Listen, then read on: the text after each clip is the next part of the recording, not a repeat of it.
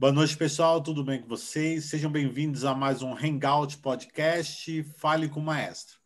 Hoje nós temos o prazer de receber quatro queridos professores, grandes músicos é, do Quarteto de Sax, Sax Brasil, e a gente vai bater um papo aqui com eles, falar um pouco da carreira deles, falar um pouco do, do trabalho que eles vêm desenvolvendo, principalmente para música de câmara é, e que eles têm sido uma grande influência aí, não só para os alunos deles, mas para os grupos de câmara né, no Brasil em geral. Eu, que sou também um advogado da música de câmara, faço desde sempre que eu comecei a estudar sério música, música eu faço quinteto de metais. Então, eu, eu acompanho os grupos de câmara, eu tenho muita admiração para quem é, mantém esse tipo de atividade no Brasil e eles são um dos grandes nomes que nós temos aqui no país é, de música de câmara. Quem está assistindo no YouTube esse vídeo depois, eu vou pedir para vocês assinarem nosso canal, ativar as notificações, deixar um like e também fazer um comentário, que isso ajuda muito a engajar o vídeo, tá? Isso ajuda muito a engajar o vídeo. E ah, o, o, esse, esse áudio também vai estar disponível no Spotify, para quem quiser, é, quiser ouvir somente o áudio, é, logo, em, logo em breve. Lá tem outras entrevistas que a gente fez ao longo aí dos, dos últimos dois meses, e vocês vão poder também estar, tá, quem quiser ver as outras entrevistas que a gente fez, vocês também vão poder estar tá acompanhando lá. Então, muito prazer, sejam bem-vindos, queridos professores. É, e aí eu gostaria, para a gente começar, é, se cada um pudesse se apresentar, é, pode começar do mais grave para o mais agudo, para facilitar. É, pudesse apresentar, falar um, falar um pouquinho qual é o seu instrumento e falar um pouquinho é, sobre, a, a, sobre a sua carreira, coisa, um release bem, bem sucinta aí para os alunos conhecerem você, vocês melhores. Sejam bem-vindos. Obrigado, maestro. Boa noite a todos. Boa noite, maestro Israel. É, como é o mais grave, né? Então acho que é eu que tenho que começar. É, meu nome é Giancarlo Medeiros, eu no quarteto toco saxofone barítono e eu sou professor do, do, de saxofone do Conservatório de Tatuí e também professor de saxofone da Escola Municipal de Música da cidade de Alumínio e também integrante da, da banda sinfônica do Conservatório de Tatuí. É, já tenho uma carreira aí de, de alguns anos, né? E comecei a estudar saxofone aos 10 anos de idade e estamos aí na luta, né, na batalha. Agora é o Jonatas, né, o segundo mais grave. Agora sou eu. Todo mundo me ouve bem? Estou com fone de ouvido aqui, não sei se. Bom, é, meu nome é Jonatas Cordeiro. Eu iniciei meus estudos ah, aos nove anos no saxofone. É, Sou professor é, no projeto Guri, no Polo de São Carlos e Pirassununga. É, toco no quarteto que é desde do, de 2014, né? E, e aproveitar para dizer que é uma, uma alegria, assim, né, para a gente participar do quarteto. Vou tentar não me alongar. ah, e tive a oportunidade de estudar com com os três professores que hoje toco com eles, né? Com o Michael, fiz masterclass com o Giancarlo, estudei com o Rafael, é, e dizer que é uma alegria participar desse grupo, né? É, e acho que é isso. Vou passar para o Michael agora. Bom, boa noite a todos. Maestro Israel, é um prazer estar aqui. Eu sou o Michael Morelli, sou saxofone alto do quarteto. Uh, eu sou o típico músico de banda.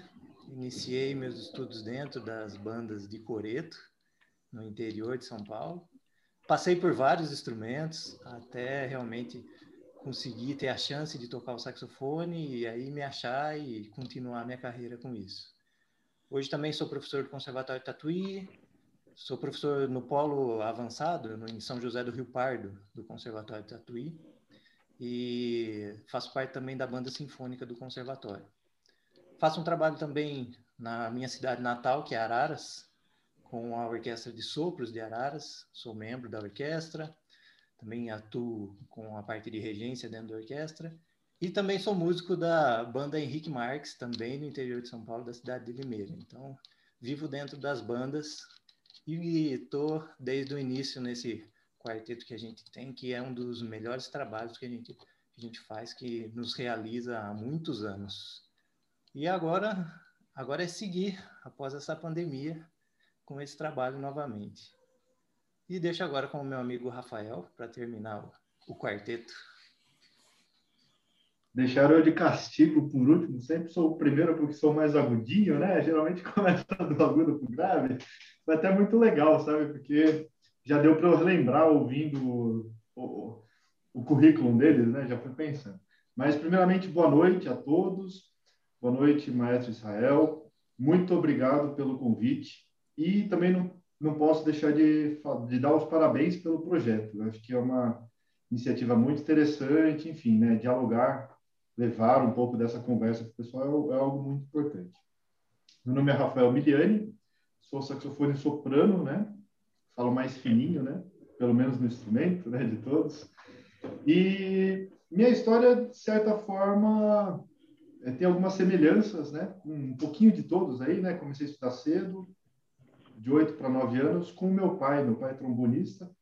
Logo, em seguida, fui para a banda, banda da cidade, banda de Coreto, né? Estudar com mestre de banda, que por acaso o instrumento principal dele era saxofone também, né? E logo após fui para o conservatório.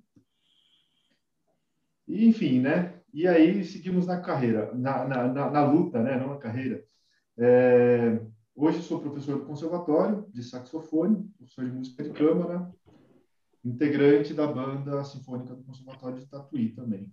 E paralelamente ao quarteto também mantenho um duo saxofone e piano com a professora Cristiane Blois, que também nos dedicamos, é, eu não diria exclusivamente, mas a gente tem um carinho muito grande pela música brasileira também.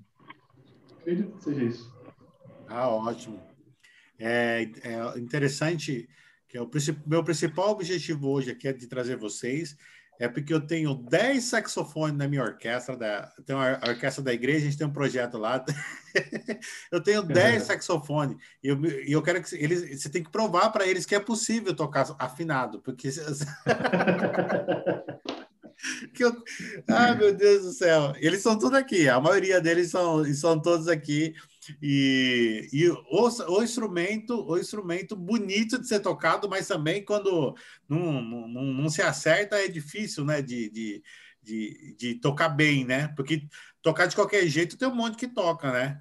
É, mas tocar bem, assim que nem vocês tocam, eu, eu, fico, eu fico admirado. Eu acho que a primeira vez que eu vi um grupo com quarto saxofone foi até o grupo do Hudson eu estava comentando. Eu não sei, eu acho que você, acho que o Jean e o Rafael estavam tocando nesse grupo, quando vocês tocaram com a banda jovem em 2006. O Mike e o Rafael, né?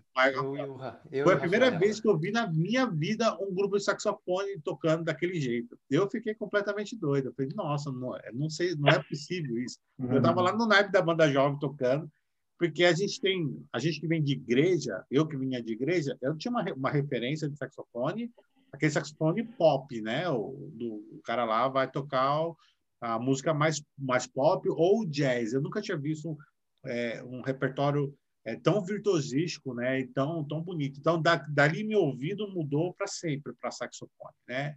É, como é que vocês criaram esse grupo, né? Como, como tudo começou? Eu não vou furar a fila hoje de novo, falar primeiro não. Fico, vou ficar por último aqui. Né? Bom, uh, o nosso início, assim, uh, ele é quase que, que sem querer, mas uh, a gente tinha essa vontade de ter um grupo formado por nós, que nós já éramos amigos, ah, estudamos mais ou menos na mesma época no conservatório, alguns um pouco antes, outros um pouco depois, mas tivemos uma convivência como aluno no conservatório, e depois partimos para a vida profissional da mesma forma, quase juntos ao mesmo tempo. E calhamos de estar no mesmo naipe da banda sinfônica na, nessa época do conservatório. O Jonatas é o único que é mais novinho de nós. Nós nós três somos um pouquinho mais velho e o Jonatas, que é o, o caçula da turma, que ainda quase não é de maior ainda, mas Então, nós três já estávamos na banda sinfônica e, e, tínhamos mais um integrante, que era o André, que foi quem iniciou o quarteto com a gente, que fazia parte também do naipe da banda sinfônica do conservatório. E a gente tinha essa vontade há muito tempo, a gente questionou muitas vezes por que não, por que, que a gente não se reunia, mas sempre é complicado na vida profissional reunir. Porque a gente tem que pontuar que somos todos de cidades diferentes. Uh, hoje nós estamos aqui, eu e Jonatas, que somos da mesma cidade, Araras, o Giancarlo, que é de Sorocaba, o Rafael hoje é de Cesário Lange, mas ele já foi de outras cidades também. Então, temos que pontuar isso que a gente não morava, a gente não morávamos todos em Tatuí. Então, a, quando a gente terminava a nossa carga horária de trabalho, não estávamos em Tatuí para poder se reunir e fazer um trabalho como esse. Então a gente passou um tempo planejando isso de algumas formas para que a gente pudesse se reunir. Até que então a gente resolveu com vindo com o incentivo de um concurso que iria acontecer na cidade de Curitiba para música de câmara e nós decidimos a falar é a chance de nós iniciarmos um, um quarteto e com isso também ter um incentivo de participar de um concurso para que a gente uh, cada vez se empenhe mais no grupo. E foi o que aconteceu. No, começamos a nos reunir para fazer os ensaios e, e, tentar criar uma ideia de, desse grupo. Uh, depois os meus amigos podem até complementar alguns detalhes, vou pular algumas coisinhas, mas fomos para esse concurso na cidade de Curitiba aconteceram mil histórias até a gente realmente participar do concurso e uh, se apresentar no concurso. Tem várias histórias interessantes nesse meio termo, mas fizemos um trabalho assim sério e assim fomos contemplados no concurso com o primeiro lugar. Isso então deu um start realmente na gente. A gente está fazendo um trabalho legal, então a gente tem a vontade a gente teve a chance de participar do concurso, fomos premiados, por que agora não continuar com esse trabalho e cada vez mais profissionalizar esse trabalho a partir daí? E foi quando tudo iniciou. Isso em 2008, certo, pessoal? 8 para 9, né? 2008, 2008 para 2009. Foi quando tudo aconteceu. É, você pode finalizar, Mike? Não, não. Eu ia falar que vocês podem colocar mais histórias ao meio aí.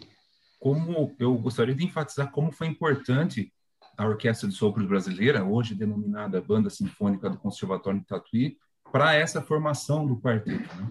porque a gente começou passar passou no processo seletivo naquele ano e ali no intervalo da banda a gente começou a, a conversar, né, com, sobre nesse sentido de formar um quarteto. Por que não, né?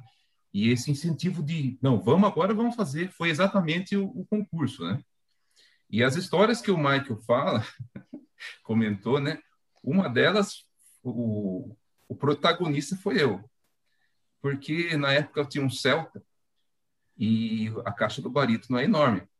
E não cabe no bagageiro do Celta. E eu emprestei, o Michael emprestou de alguém, parece, uma capa, né? Para eu pôr o barítono dentro da capa e colocar caber no, porta-mala do céu. Eles passaram em casa, peguei, peguei a capa, coloquei o barítono dentro e tal, e fomos embora. Descer uma serra aqui, para quem conhece aqui, a, a, tem um lugar que passa em Tapirari chamado Cabeça da Anta, e fomos embora. Tocamos o barco, saímos de madrugada daqui, né? Chegamos lá em Curitiba. Beleza. A hora que chega no lugar lá, que a gente, bom, vamos dar uma estudadinha, uma aquecida, né? Ainda tinha um tempo, estava acontecendo outras modalidades do concurso, né? Nós somos vencedores de música de câmara, tinha concurso para outras outros instrumentos, tal. Fui montar instrumento, cadê a boquilha? Eu esqueci a boquilha quando passei de um estojo para outro. Acredita? Era domingo. Daí, e era um domingo. Nossa. E o desespero, ter saído daqui, chegar lá e não ter a boquilha. Daí gente começou a fazer, mexendo em coisas, tentamos, acho que tentamos entrar em contato com o Rodrigo Capistrano, o professor Rodrigo, que é de lá, pensamos em ir até num shopping, comprar uma boquilha Yamaha, que fosse mais simples, mas aí conversando com o pessoal da organização, é, descobriram, eles conheciam uma pessoa que tocava saxofone lá, só que ele morava do outro lado de Curitiba. Curitiba é cidade enorme, né? E daí ele falou, olha, eu empresto a boquilha, só que a pessoa que toca barítono vai ter que vir aqui tocar, para mostrar que realmente toca, né? E daí foi eu e o André com o GPS, e o GPS pifou no, no caminho. Nossa. Tive que parar. Tive que parando perguntar onde que ficava o bairro Santa Felicidade para chegar na casa do, do Adriano. E cheguei lá e o Adriano, uma bom de conversa que é, ah, entra aqui, ó, eu tenho um, um barítono assim, o Selmer tal, isso aqui. A boquilha é isso aqui. E é uma boquilha totalmente diferente do que eu toco. É uma B35 da, da Bandone. Ah, toca aí. Eu dei uma tocadinha, saiu o som, falei, ah, beleza. Ah, então daí começou a falar e daqui a pouco o pessoal liga que ficou o Rafael e o Michael lá, né? Pô, corre porque vai começar daqui a pouco. Daí pegamos e eu e o André voltamos, né? Daqui igual doido. Eu, né? Vocês conhecem eu dirigindo, né? E daí chegamos lá. Sael, pessoal, não teve tempo para aquecer. Foi o tempo de eu colocar a boquilha, pegar uma paleta mais ou menos e subir no palco. O Michael aqueceu o tenor pro, pro, pro André. Verdade. Eu não lembrava disso, mas agora eu, eh, falando eu lembrei. Eu montei e deixei tudo preparadinho para o André só chegar e tocar o instrumento. E o Jean, o Jean também o instrumento estava montado, mas não era bem assim, né? E, e minha esposa achou de ir também, ela estava gestante de oito meses. Olha só. E, e calhou da gente chegar lá e pegar assim no susto e a gente conseguiu é, ser contemplado aí em primeiro lugar aí no concurso de música de câmara Rosa Mística daquele ano. Só para contextualizar, 2008 parece que é perto, mas para quem é mais novo, não imagina o que é não ter WhatsApp, não ter assim o celular o celular só fazia ligação que é o que ultimamente nem faz nem serve mais para fazer ligação o celular hoje em dia mas não tinha WhatsApp não tinha o Waze era GPS mesmo aquele quadradinho que vai no carro certo? E você não consegue falar com todo mundo você tem que ficar ligando e a pessoa ninguém atende então é uma outra ideia de vida. Hoje, se a gente pensar que acontece uma coisa dessa, você manda o WhatsApp para um, já mandou para mais de 100 pessoas, alguém te ajuda. Mas naquela época, em 2008, isso era raridade, você conseguir fazer contato. E achar uma pessoa que tocava sax barítono, que tinha uma boquilha, que ah, não fosse extremamente diferente, né? Que não fosse uma boquilha extremamente diferente, apesar de o Jean ter ter que se acostumar com uma boquilha que não é a dele, mas a gente já estava esperando qualquer outra coisa aparecer, boquilhas de metais, boquilhas extremamente abertas. A gente ia, a gente ia fazer o que podia, né? O dia que ia sofrer. É. Mas aí na raça, na emoção, aí o sangue quente vai, né? Agora que eu tô aqui só de raiva, eu vou tocar bem, né? Foi mais ou menos isso.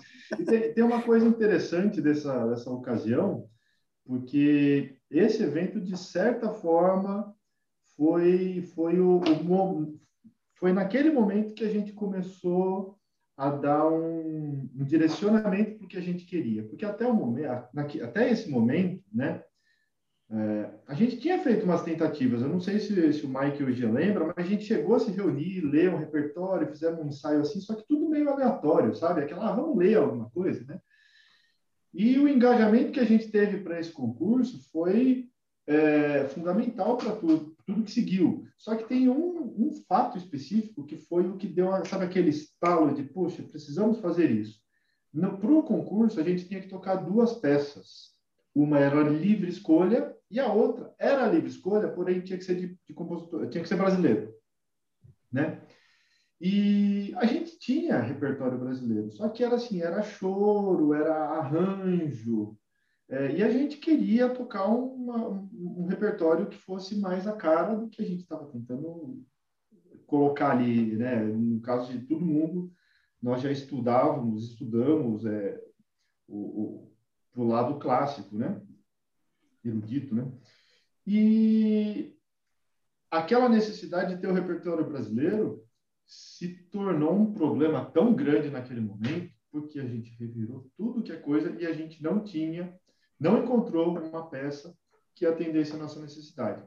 Como eu disse, arranjos, é, enfim, de, dos mais variados gêneros, né? choro, enfim, é, machixe, choro. A gente tinha outras, é, samba, a gente tinha outros, né? mas o que a gente queria, a gente não estava achando.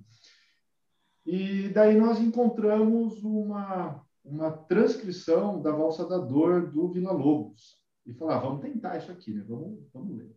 Só que a gente começou a dar uma estudada e não estava soando parecido com a gravação, tinha algumas questões ali no, na transcrição. E foi quando a gente decidiu, vamos fazer a gente então. Vamos copiar isso daqui. Eu nem sabia ainda mexer direito com software de edição de partitura e tal. A gente estava começando com essa, essa vida aí também, né? E fizemos uma transcrição meio que no papel, no computador, para ouvir também, né? É, foi um momento interessante que a gente começou a ouvir, né? As, as coisas antes de tocar, né? E, e naquele momento a gente pensou, poxa, isso daqui é muito importante para a gente. A gente precisa, como que a gente não tem repertório para tocar, né? Como que a gente é, como que a gente vai defender o que a gente faz se nem da música nossa a gente não tem, né? E foi daí que começou, começaram as pesquisas.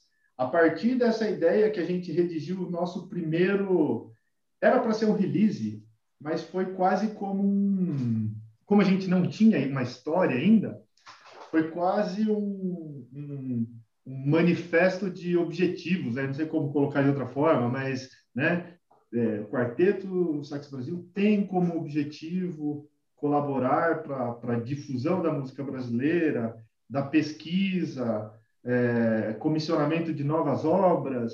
Isso a gente não tinha feito nada ainda disso. Então, assim, aquele momento que a gente teve que escrever, que foi um pouquinho depois dessa ocasião, é, a gente escreveu. Podia até naquele momento estar tá parecendo assim, ah, poxa, o pessoal não faz isso, é uma mentira isso. Mas não, mas aquilo era um objetivo, né? A longo prazo. Hoje, talvez a gente possa dizer que tudo que a gente escreveu naquele dia a gente conseguiu cumprir, né? né? De, de comissionamento, de, enfim, né? É, levantamos muito repertório através das pesquisas e a grande, a, a grande verdade é que tinha repertório, mas o repertório nem sempre está acessível, né? Então, hoje a internet facilitou muito, né? Você manda um e-mail para o compositor que está lá no Acre, né? Então, a gente já tinha e-mail, já tinha, mas a gente não conhecia as pessoas. Os que nós conhecíamos, de repente até tinham um repertório, mas a gente não tinha acesso a esse repertório. Então, felizmente, isso a gente conseguiu mudar um pouco. Hoje dá para fazer um, dois, três, quatro recitais, sei lá quantos recitais, sem repetir uma, uma música brasileira, né? Mas aquela escolha de uma peça foi o que direcionou realmente a gente para o lado da música brasileira. Interessante, né? A diferença, por exemplo, no quinteto de metais, né? Porque a gente, de quinteto de metais, a gente tem a referência do Canadian Brass, né? O Canadian Brass, com certeza, é o maior grupo de câmara do mundo. É, acho que de, com, incluindo todos os instrumentos, porque eles são os únicos que fazem turnê no mundo inteiro ainda, até hoje, né? Que é uma coisa é difícil vender isso ainda. Eles é, estão total tubista, né? Mas eles são covers deles mesmos, né? É que eles são tipo o Roberto Carlos do, da música de câmara. eles tocam, eles tocam o mesmo repertório muito bem, né? Assim, perfeito, né? Mas eles tocam o mesmo repertório. E é, é interessante, eu vejo o, o interessante disso do grupo de câmara de saxofones que há essa pesquisa, né? Esse incentivo. Não é só vocês, não. já vi outros grupos, né? até de fora do país, que sempre estão testando música nova, arranjos novos, né? E fora a virtuosidade, essa coisa de chegar e tocar tudo decor, essa questão de pensar, pensar na é, pensar na, na, na, postura de palco, de como tocar no palco. É, eu, eu admiro muito isso e eu ainda sonho em chegar nesse patamar. O duro, o duro é você ter as pessoas dispostas a fazer isso, né?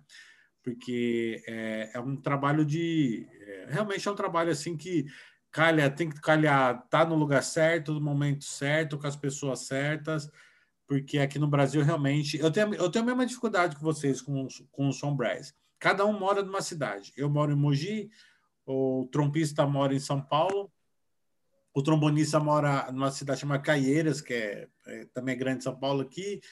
Uh, o trombone baixo, agora que está morando em São Paulo também, mas ele morava na Argentina até pouco tempo atrás. É, a gente ficou até parado anos por causa que ele estava lá fazendo cachê na orquestra lá. Então é difícil demais, é difícil demais manter um, um grupo de câmara aqui no Brasil, né? Como é que vocês fazem para poder ensaiar esse repertório e como é o Quantos ensaios você tem por semana e como é que vocês fazem um ensaio? Como é que vocês planejam o ensaio de vocês? Alguém? Jonathan, coitado. Jonathan não falou nada até agora. Fala, Jonathan. Bom, então eu vou começar e aí o pessoal vai completando.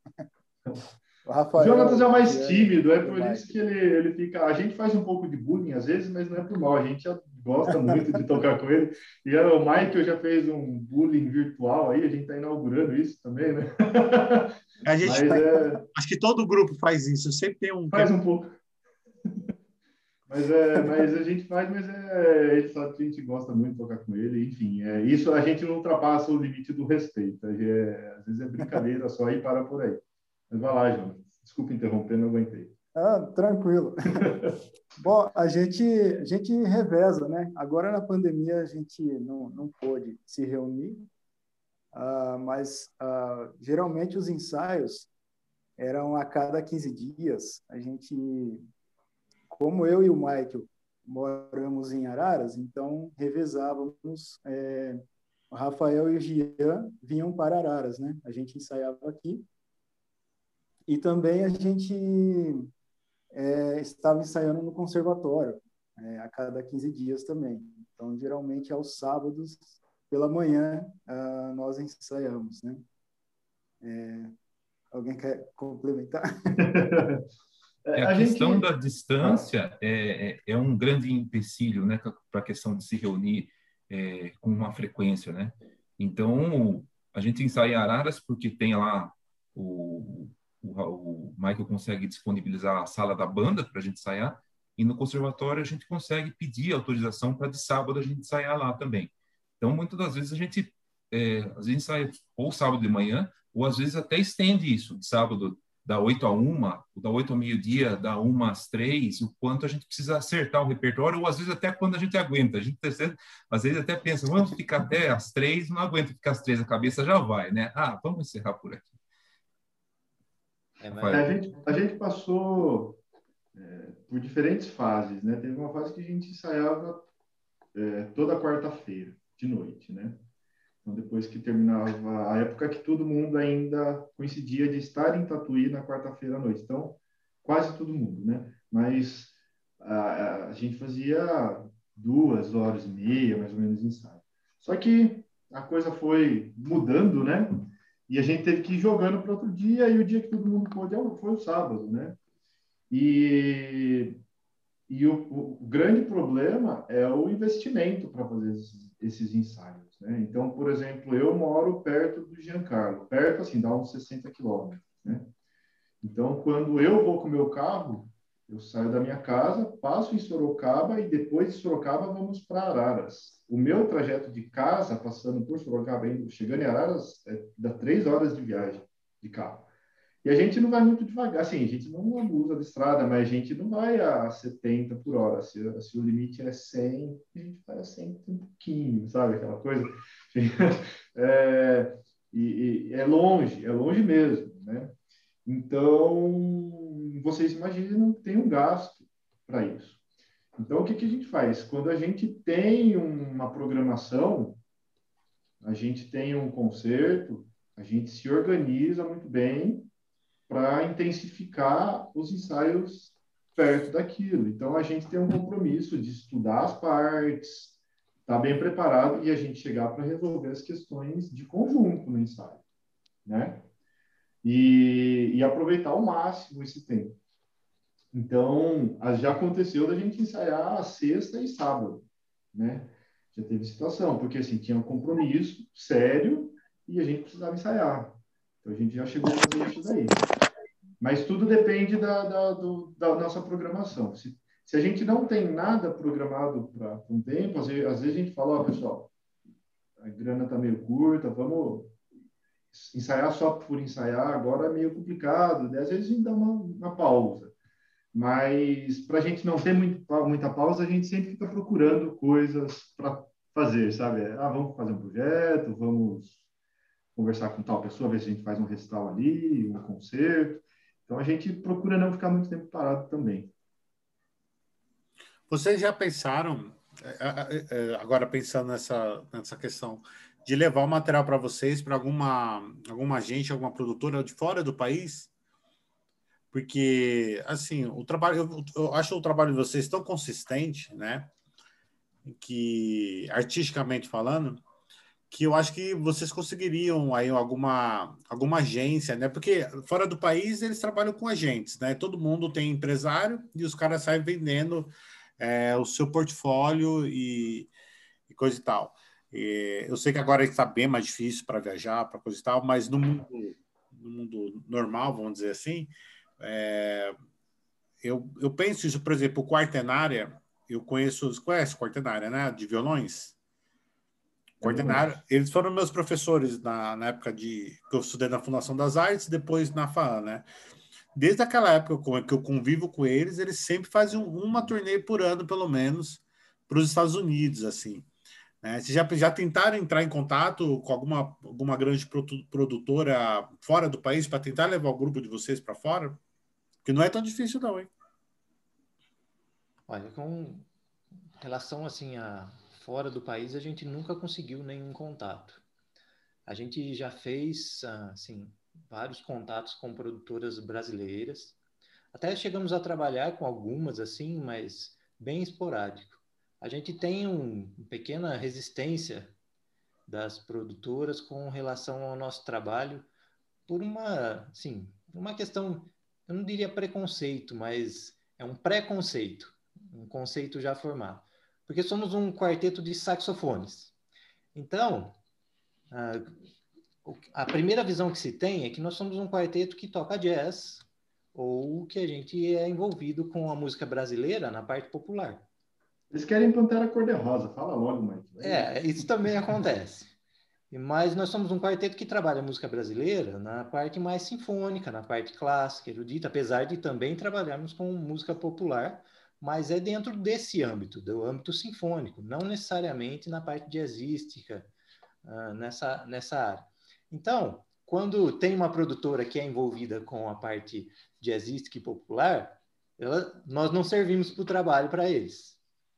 E aí, quando a gente uh, os que são direcionados ao nosso tipo de trabalho, que são as produtoras que trabalham com música clássica, com grupos de câmara, uh, que fazem esses tipos de concertos, uh, eles têm uma resistência a, a trabalhar com um quarteto de saxofone, porque, na visão da maioria da, dessas produtoras, nós somos um grupo popular e eles querem trabalhar com grupos de música clássica, mas nós somos um grupo de música clássica.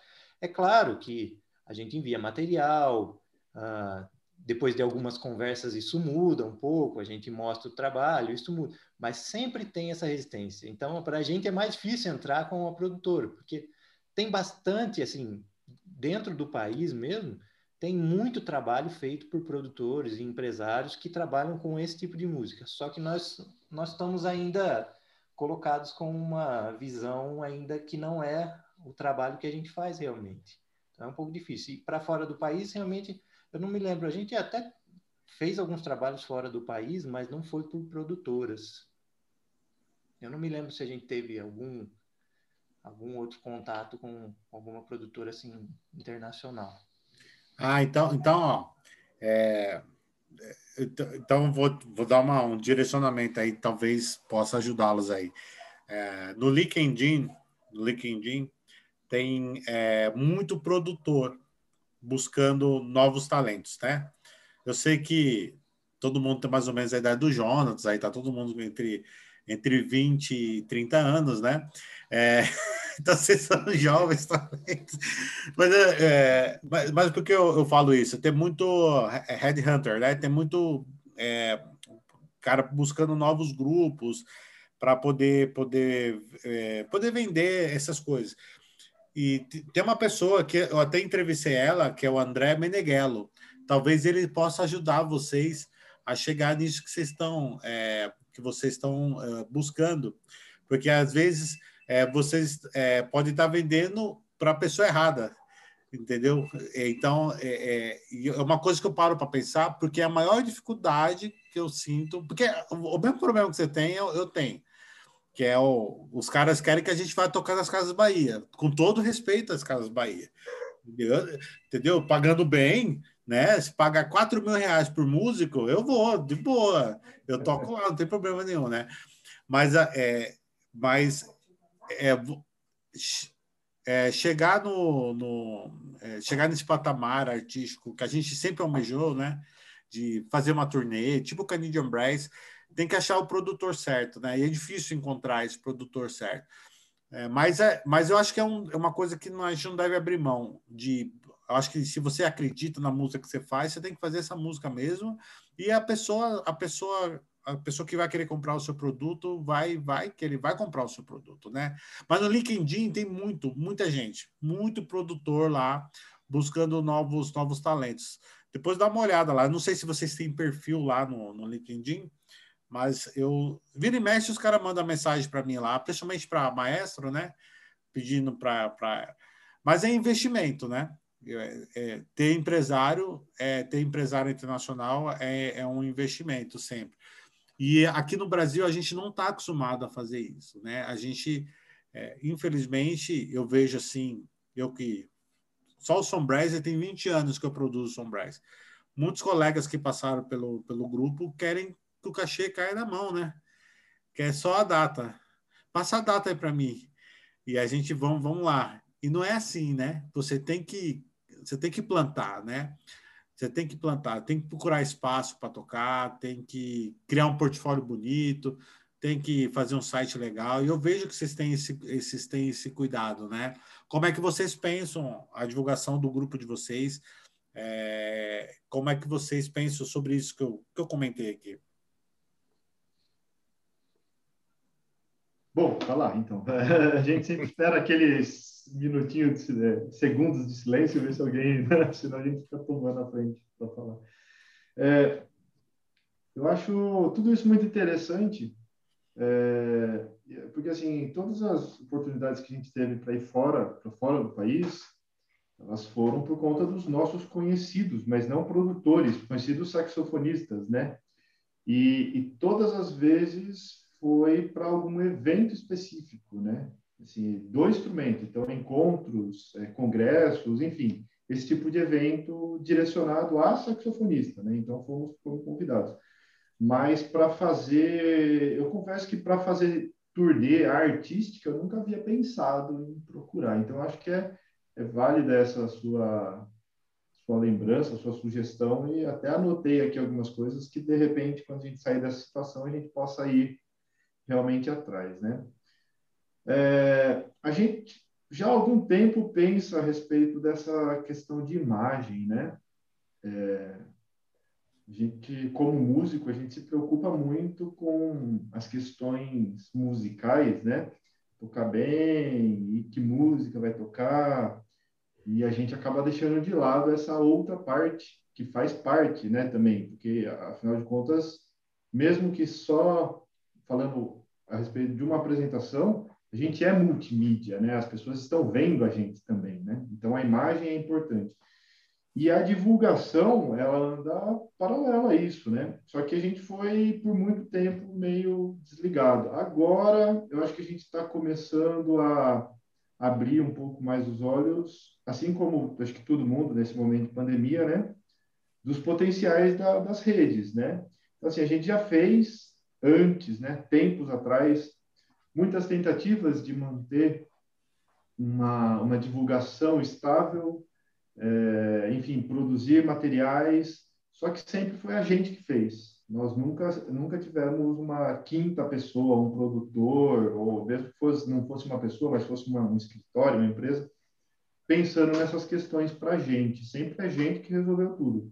Desde o site, que até nesse momento ele está tá em manutenção, né? Há algum tempinho manutenção, mas desde o site, os perfis na, no Facebook, Instagram, a gente que toma, toma conta, né? Agora, no momento, quem está tomando conta do, do, dos perfis das redes é o Giancarlo, né? Faz já um, já deve fazer um ano, acho já, né, Gil? Você está mexendo nas redes. E mas a gente considerou em algum momento falar ah, precisava de alguém, né, um produtor, enfim, alguém para cuidar dessa imagem, porque é, como você disse, tem muitas coisas que dá trabalho, não é só a hora que cai o, o cachê, né? Tem muita coisa que você tem que pensar, muitos contatos, muita conversa, muito planejamento, enfim, né? Toda a responsabilidade por trás de, de sim, não é só chegar lá e tocar na hora, né?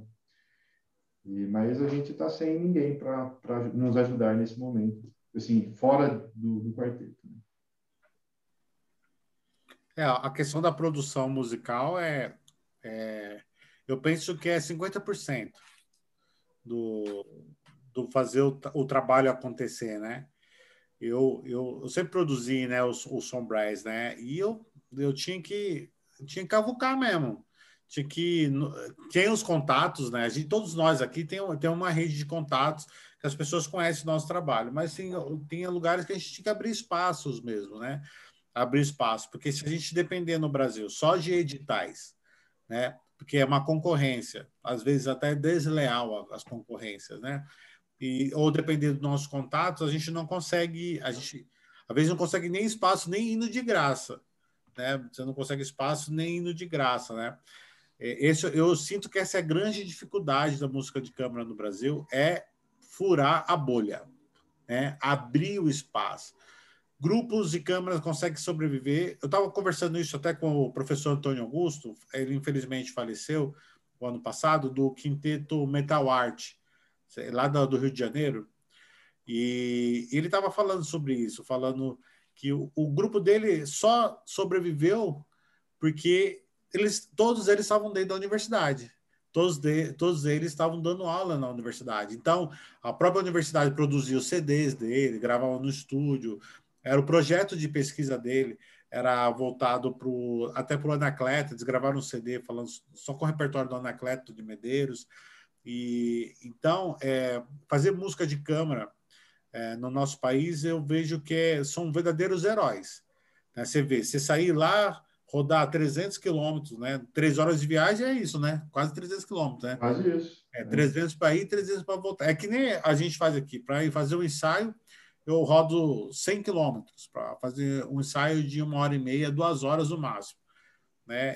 Então a gente se esforça para fazer um, um, trabalho desse, né? E esse trabalho precisa ser visto. Eu estou falando isso para vocês porque eu, eu, nossa, vocês vocês merecem serem vistos, serem vistos por mais gente possível, né? Porque é tão difícil fazer música de qualidade, de alto nível nesse país, e tem tanto picareta aí com espaço. Eu, eu, eu, eu, eu fico com raiva dos picareta, entendeu? E a gente tem que aprender com os picareta, porque os picareta faz bom marketing. É verdade. é verdade. Então, todo mundo tem o que ensinar, né? Todo mundo tem que ensinar alguma coisa. Eu estudo regência porque um, um dia eu descobri que tinha um maestro picareta que ganhava um salário enorme e não sabia música. Eu falei assim: ah, eu aqui ficar me matando de estudar trompete aqui e estou ganhando aqui um salário mínimo por mês, eu vou estudar regência. a, verdade, a verdade é essa. Eu falei assim, mano, eu vou aprender o que esses picaretas fazem, porque eles têm alguma coisa para ensinar né? Eu acho que todo mundo tem alguma coisa para ensinar. E assim, se, é, se o problema é marketing, então vamos trabalhar isso aí. E eu vejo os músicos ainda ter muita resistência. Não sei o que vocês acham, né? Mas eu estava até conversando com o André Meneghello, mas ainda há muito preconceito entre fazer o marketing, né? O marketing, é, vender o trabalho, saber vender o trabalho, né?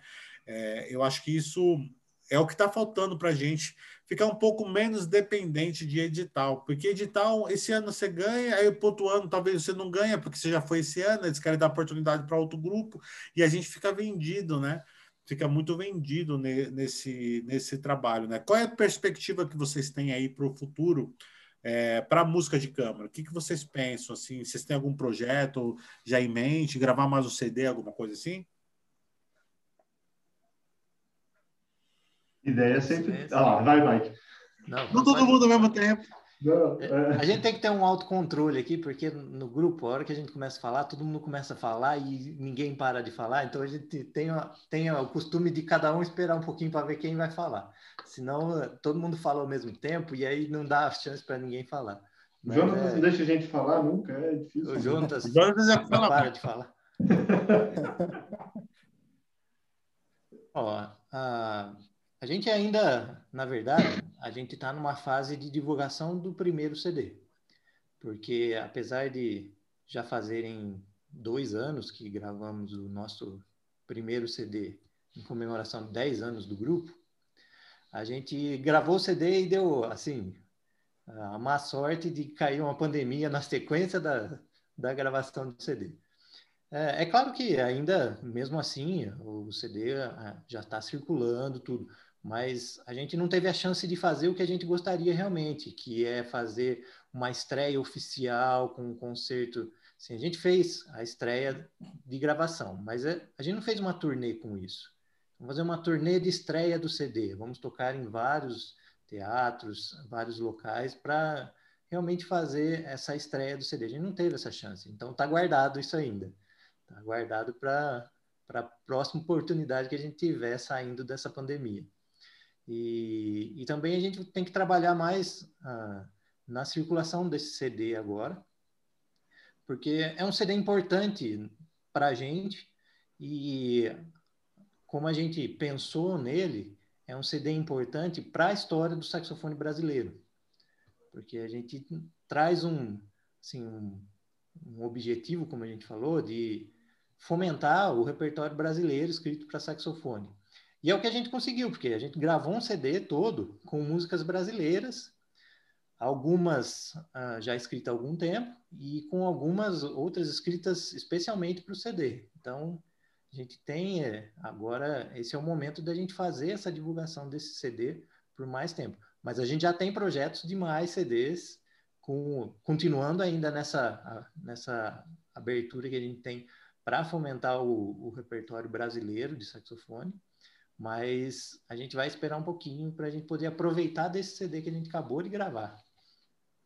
A gente lançou em fevereiro de 2020, meados de fevereiro de 2020, né? Fez o restauro do lançamento, em março parou tudo. Ainda bem que a gente fez em fevereiro, senão não tinha lançado até agora. Nossa. Estaria guardado o CD. Eu tive a infeliz coincidência que eu gravei a última faixa do meu CD na semana que deu lockdown. E o, e o produtor que fez o meu CD tá, tava com, já estava com vírus. Já, eu, eu acabei até, até pegando dele depois, mas, mas foi bem na semana, assim. Eu, eu não consegui nem. Eu, eu também estou na mesma situação, não consegui rodar, não consegui tocar, não consegui fazer nada. É, é difícil isso, é porque é um investimento, né? É, investimento de tempo, de ensaio, de dinheiro que você gasta é, e, e, e, coisa e tal. É, daqui a pouco a gente vou mostrar um, um, pouco do trabalho de vocês musical, mas aí eu queria agora ir para a parte mais um pouco mais técnica, mas porque a gente tem bastante aluno aqui é, e eu gostaria que vocês falassem um pouquinho sobre isso. É, como é que um saxofonista tem que fazer para construir um bom som no instrumento? Primeira coisa, o que, que ele tem que fazer? Ele tem que pensar em boquilha, palheta ou é tem que só sentar na cadeira e estudar? Eu quero falar primeiro. acho que é, primeiro, é porque são várias coisas, na verdade, acho que são vários passos, né? Mas eu vou falar o primeiro que me passou pela cabeça, né? Eu estava conversando outro dia com, com um aluno a respeito disso, exatamente. Acho que a primeira coisa é você ter uma referência, você saber que som que é o que você está procurando. Não vai. Depois disso, todas as decisões que você tomar vão ser baseadas nessa primeira coisa. Boquilha, palheta, sei lá, instrumento, o que estudar.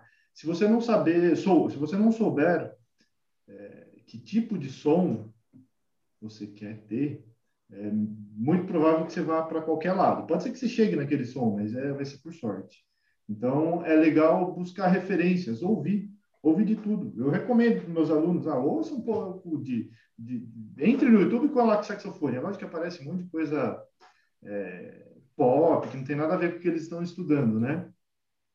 Mas daí eu vou direcionando, ah, ouça esse também, ouça aquele. Então, eles vão entendendo as diferenças, né? E, e acabam se apegando a um, poxa, eu gosto do som desse cara aqui. Né? Eu gosto daquele. Daí eu falo, ó, tá vendo esse cara aqui?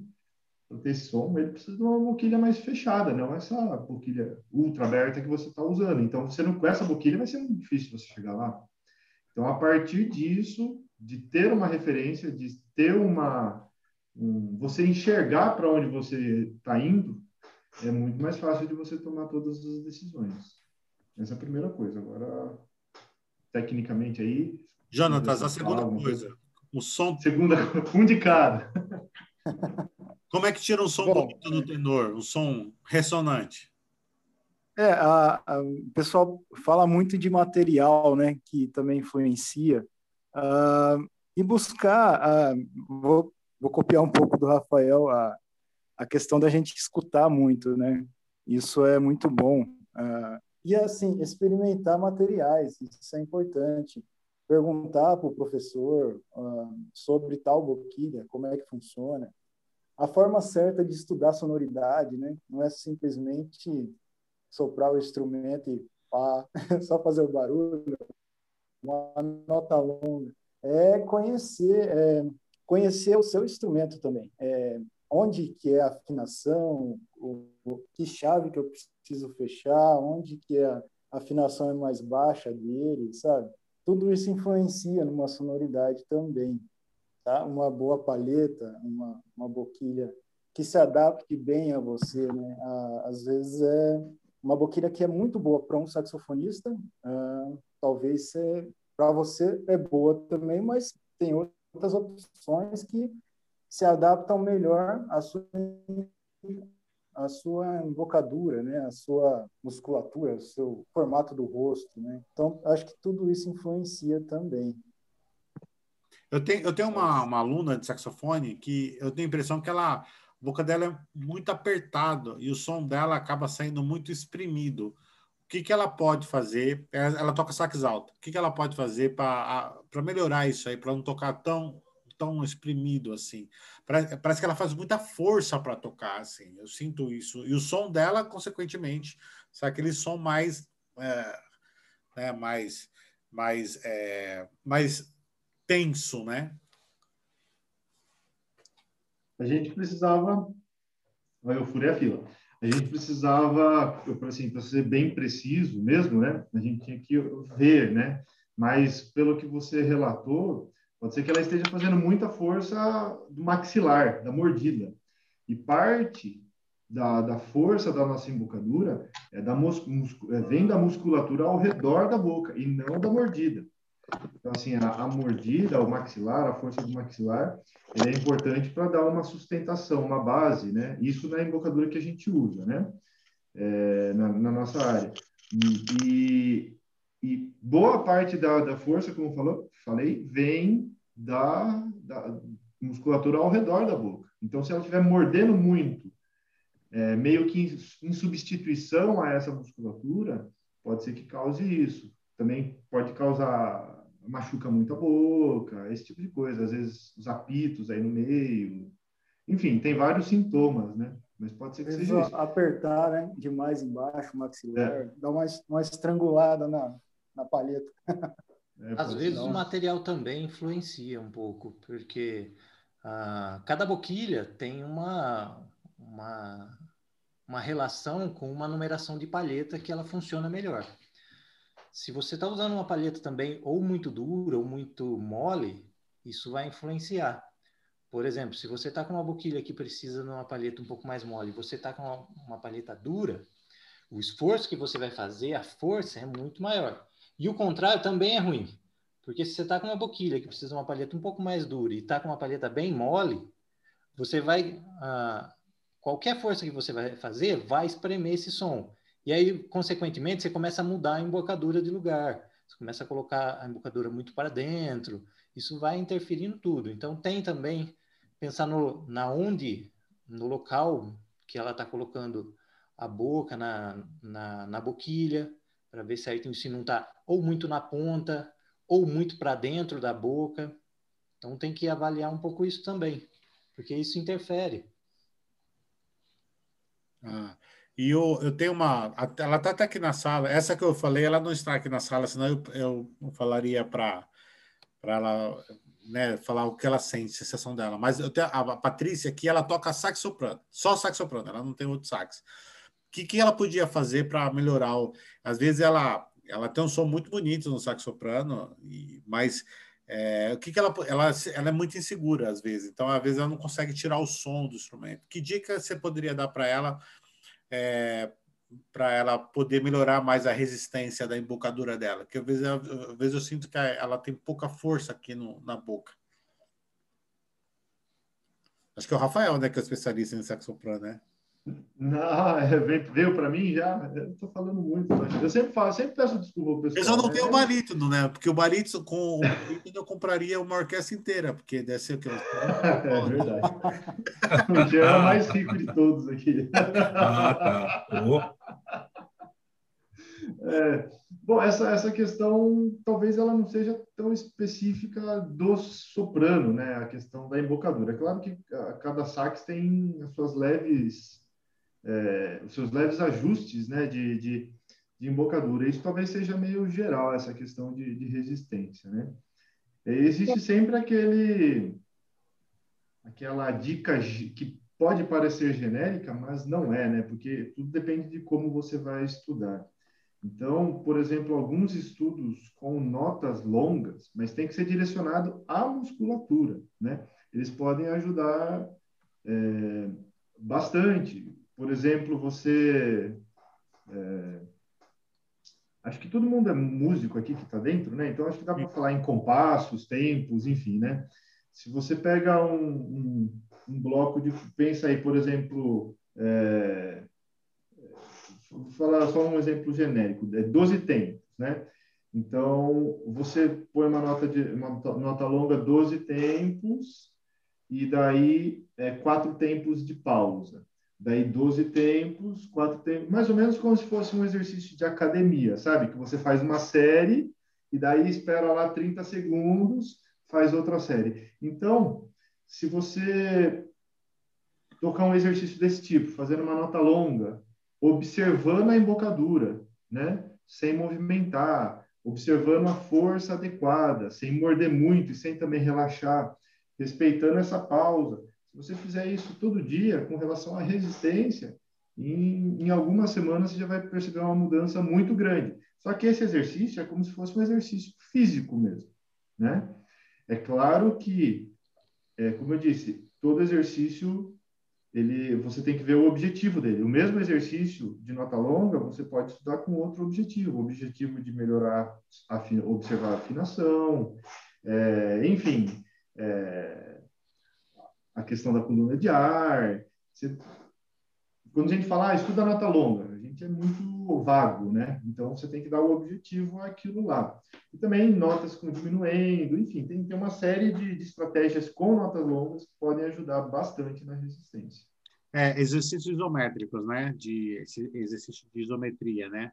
Que é Sim, o, como se Ou de calicemia, também conhecido como exercício de calicemia, né? Que é exercício de você fortalecer, né? A, Sim. manter embocadura estável, né? Mas são exercícios assim que eu tomo muito cuidado, assim. Eu, eu faço. Não pode exagerar. É, eu faço, mas no máximo uma vez na semana, assim, porque já vi gente ter problemas sérios de embocadura. Por isso que precisa ter um professor acompanhando. Com certeza. Né? Com certeza. Pra... Professor Jean, o que, que eu faço para melhorar a articulação do meu naipe de saxofone? que cada um articula de um jeito.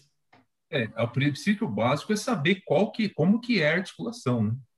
Que eu percebo que muitas das vezes é, os alunos não conseguem entender qual que é o princípio básico da articulação, sabe? Né? E o princípio básico, quando eu falo básico, é básico mesmo, do zero, né? É, acha, é, bate a língua na paleta, né? Encosta a língua na paleta. E não é bem isso, né? Para começo de história, a articulação ela, ela acontece quando você tira a língua da palheta, que é a hora que a palheta começa a vibrar. Então, o exercício básico é você soprar a nota de uma forma que coloque a língua bem de leve na palheta e você sinta o ar passando na palheta. Porque às vezes, se você colocar a língua um pouquinho mais dura, vai trancar, vai fechar a palheta e daí, a hora que você tira a língua, ela vai ficar aquela articulação pesada. Tum, tum, certo? Então, é só a ponto de parar a vibração e escutar o ar passando pelo instrumento. Daí você tira, a articulação acontece e a, e a paleta começa a vibrar, entendeu? Então, esse princípio básico, daí que precisa começar, porque muitas das vezes acaba colocando a língua muito dura e quando tira, acaba mudando a questão da, da, da articulação, então ficando muito é, agressiva, né? Então começa pelo básico, depois vai ajustando. Né? Ou até articulando com a garganta, né? Boa. A gente pega muitos alunos, né? É, é você sabe que no conservatório é, ingressa aluno de, de, de várias é, oriundos de várias de várias de vários lugares, de várias questões, né? Aluno que não sabe nada, aluno que já vem tocando, né? ou aprendeu em algum outro lugar, ou na igreja, e às vezes acontece de vir aluno articulando com a garganta. Ele está cortando o ar aqui, articulando com a garganta. Então, para você tirar aquele vício, dá um pouquinho de trabalho, né? E daí tem que fazer todo esse princípio básico aqui de fazer essa articulação que eu expliquei, né? Meio basicamente, para ele poder entender como que é o princípio da articulação, para daí trabalhar as que é a articulação básica, né? saber qual é a sílaba que se usa para articulação, né? Que tem uma articulação básica, uma sílaba básica que a gente precisa começar a usar, que é, ela não é a principal, que começa é, com a letra T, certo? E a gente não pensa nem em tá, eu principalmente não penso nem em tá nem em tu, né? Porque se você vê qualquer método francês, está escrito tu. Só que lembre-se que a, a pronúncia, né, vamos supor assim, da, da língua francesa não é a mesma do português. Então, TU para nós é tu. TU o francês é tu. Lembre-se, por exemplo, você vai pedir, vai num restaurante francês, você vai pedir o, o cardápio, que chama-se, em português, menu. Como que o francês fala? Menu. Então, o, a articulação é tu, tu, tu, como se fosse falar I com a boca com U. Tu, mais ou menos isso. Isso é articulação básica. E como faz para corrigir aqueles músicos que gostam de assoprar o saxofone em vez de tocar o saxofone? Né? Fu, fazem isso, né? É falta de língua ou é falta de vergonha na cara? Um pouco dos dois, talvez. Mas uh, esse, tipo de articulação, ela existe dentro de alguns estilos musicais. Só que ela é, é, é como um, assim, um adereço a mais, ela é como um embelezamento ou uma nuance, uma coisa que você faz para criar uh, uma certa, assim, um, uma certa nuance diferente.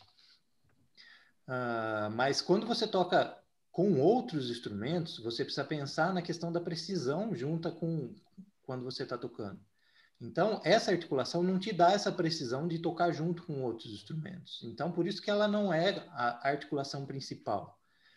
Ah, ela é usada, muito usada, por vários ah, saxofonistas em questões solistas de alguns estilos musicais. Mas quando você está falando em tocar em grupo, em tocar com qualquer outro instrumento que você está tocando junto, você tem que lembrar que você precisa tocar realmente junto com outra pessoa e não competindo quem toca primeiro, quem toca depois, quem toca mais forte, quem toca menos forte. Então, essa articulação nesses casos não funciona. Então, a gente tem que partir como, como eles já falaram, do básico, a articulação básica, é a mais simples. Então, precisa um pouco também mexer um pouco na mentalidade. O que eu estou tocando? Com quem eu estou tocando? Para que estou tocando? Onde eu estou tocando, cabe esse tipo de articulação? Estou tocando sozinho, posso fazer essa articulação? Estou tocando com um grupo, com um naipe, ou que seja com outros instrumentos também, que não, não sejam saxofones, cabe esse tipo de articulação? Não, no caso, nesse caso específico, em naipes, em grupos, não cabe.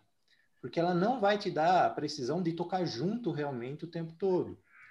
Ah, até há uma piadinha aí entre. que durou um bom tempo, hoje já não é mais comum, mas havia uma piadinha no, entre os maestros de orquestras quando tinha um saxofone convidado. Porque todos os maestros diziam que o saxofone era o instrumento que tocava depois da entrada. Exatamente porque era muito comum se tocar, quando se tocava sozinho, essa, esse tipo de articulação. Então acontecia muito de o saxofonista que está acostumado a tocar só desse jeito ir para tocar com uma orquestra e o maestro abaixa o braço lá na hora e marca a entrada, a orquestra inteira entra e o saxofone faz sai depois de todo mundo. Então virou assim até piadinha entre os maestros que o saxofone era o instrumento que tocava depois do tempo, mas isso não é uma realidade, é só um acontecimento pontual. E isso não, realmente não deve acontecer. A gente tem que trabalhar a articulação para que a gente toque realmente junto. Num caso como esse, a hora que o maestro abaixar o braço, que a orquestra inteira toca, o saxofone tem que entrar precisamente. Mas então tem que realmente mudar a mentalidade. Existe essa articulação? Existe. Quando eu devo usá-la? Tá? É correto usar o tempo todo? Talvez não. E tem que ter consciência do que você está fazendo, né? Não adianta também. Porque tem gente que faz, mas não sabe por que que faz, né? É, e eu acho que essa consciência é muito importante, por isso precisa ter um professor orientando, né? E a gente tem que acreditar no professor, né? Que é, é difícil, né? É aquilo que a gente está falando início, a gente tem que convencer o aluno, né? Que você está falando é o melhor para ele. Você, você tocou, tocou num ponto importante sobre a questão da mentalidade, é, e, e eu queria, eu queria que, que vocês falam, falassem sobre isso, né? Porque vocês tocam em grupo, é, vocês são todos solistas, mas não são solistas também, não, né? Vocês todos estão servindo em algum momento, vocês estão servindo a música, né? Como faz para controlar o ego? Porque eu tenho 10 saxofones, eu tenho vontade de pegar os 10 na porrada. É, porque é, é, eles são muito folgados, entendeu? E assim, eles ficam brigando entre eles. Porque se um fala alguma coisa assim, ó, faz essa articulação, o outro já fica ofendidinho, fica ofendido.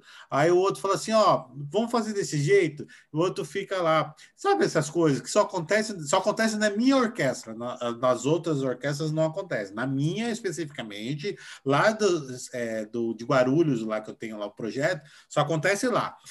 Nas outras não. Então, que, dica você daria para esse naipe de, saxofone para eu não atacar a cadeira na cabeça deles no meio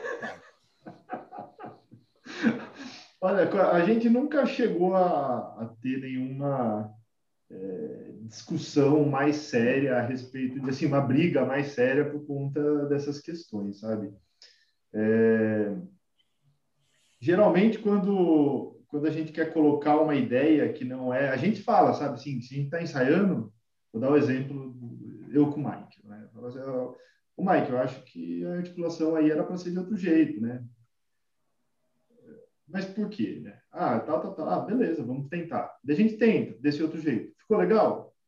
Ficou. Ah, então beleza, vamos marcar desse jeito. E a gente muda. Às vezes acontece de, de, de a gente tentar fazer isso e vamos testar a gente testa, é, não, deixa do jeito que estava fazendo mesmo aí, que estava melhor. Então, a, a, gente sempre tenta trabalhar pela música e não pela gente. Né? Então, se tem um negócio que está errado, é, às vezes é um problema que eu levanto, assim, falo, pessoal, está acontecendo alguma coisa. Daí, quando a gente faz o diagnóstico, faz os testes, às vezes até volta em mim e fala, putz, mas era eu mesmo. Afinação, por exemplo, quem que mexe, né? É, putz, está desafinado esse acorde, vamos ver aqui, né? Daí toca um por um, a gente acerta os, os, os intervalos justos primeiro, né? E daí vai ver, poxa, era eu que estava desafinado, não acredito, né? Então, assim, não acredito, não gosto de dizer, né? Mas a gente sempre tem um ideal. É lógico que no caminho para esse ideal passa a gente passa pela satisfação própria. Mas a gente não pode desviar daquele caminho ideal. Então, algumas vezes a gente tem que mudar um pouquinho nossa para alcançar ali, sabe? Senão não dá certo.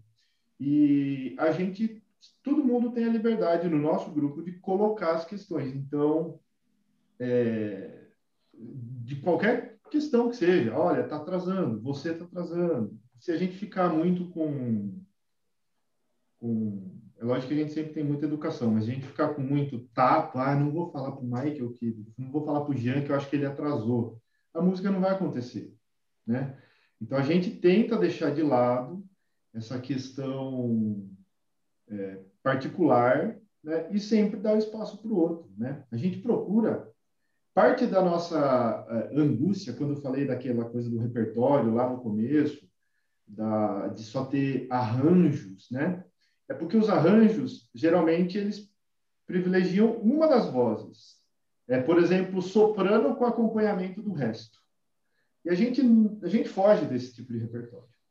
Então, se não tiver coisa para todo mundo, a gente já nem fala, não, esse não é, não é repertório que serve para a gente tocar. Né?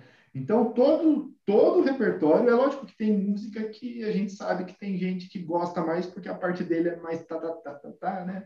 O Giancarlo é, é fissurado pela, pelo, pelo mobile do, do Ronaldo Miranda, porque tem uns rock and roll lá do barítono e tal, ele gosta. Então, assim, a gente sabe que tem umas preferências, mas todas as músicas, mas nessa música que eu citei, por exemplo, tem um solo que eu adoro de soprano, né? Então, assim, tem trabalho para todo mundo. Então, na música que eu não estou em destaque, é, eu sei que meu amigo está e está contente, e eu sei que depois eu vou ter minha vez também. Então, é, a gente não encara tudo isso como uma disputa, né? O professor Rafael está aí na sala aí, né? É do, o, o Rafael. Traz. Oi, Rubinho. Estou dando... É, aprendendo um pouco também, né? Que a gente sempre aprende, né? É um prazer aí, viu? Seja bem-vindo. Obrigado pela presença. Obrigado pela presença. Obrigado vocês aí.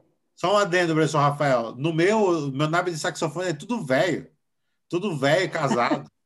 Entendeu? Não tem desculpa, não. Nem maturidade, não. Tem que criar vergonha.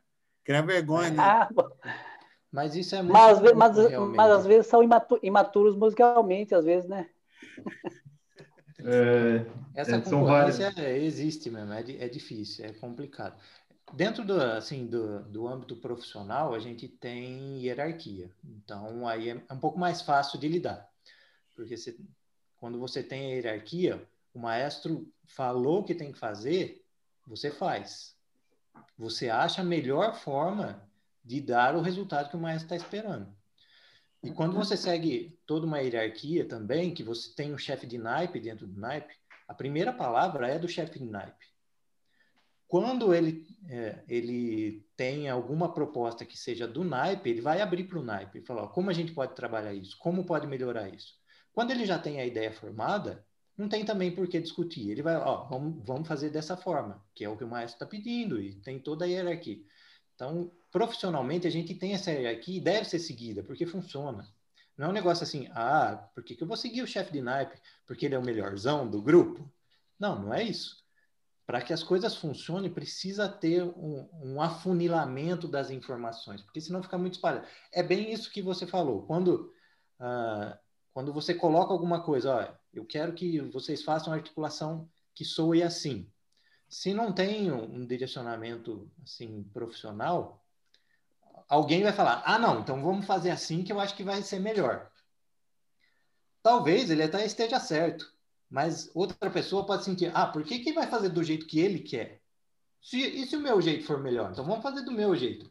E não é bem assim que a gente tem que pensar. A gente tem que analisar realmente, tecnicamente, o que, que é que vai funcionar. Muitas vezes, não vai ser na primeira tentativa, vai ser o que você falou. Ah, um vai falar, não, vamos tentar assim. Vamos tentar. Vamos fazer assim. Ó, deu tudo errado? Ah, não, então alguém, outra pessoa ah, vamos, fazer assim. Dentro, do, mesmo a gente, sim, trabalhando junto há tanto tempo, dentro do, do, grupo, a gente faz isso. A gente faz o tempo todo, assim, uma análise. Mesmo quando alguém propõe alguma coisa, e a coisa, assim, aparentemente funciona, nós, entre nós todos, avaliamos, realmente funcionou? É isso aí? É desse jeito que vai... Quando todo mundo está de acordo, a gente continua. Se alguém está incomodado, a gente vai tentar entender por quê.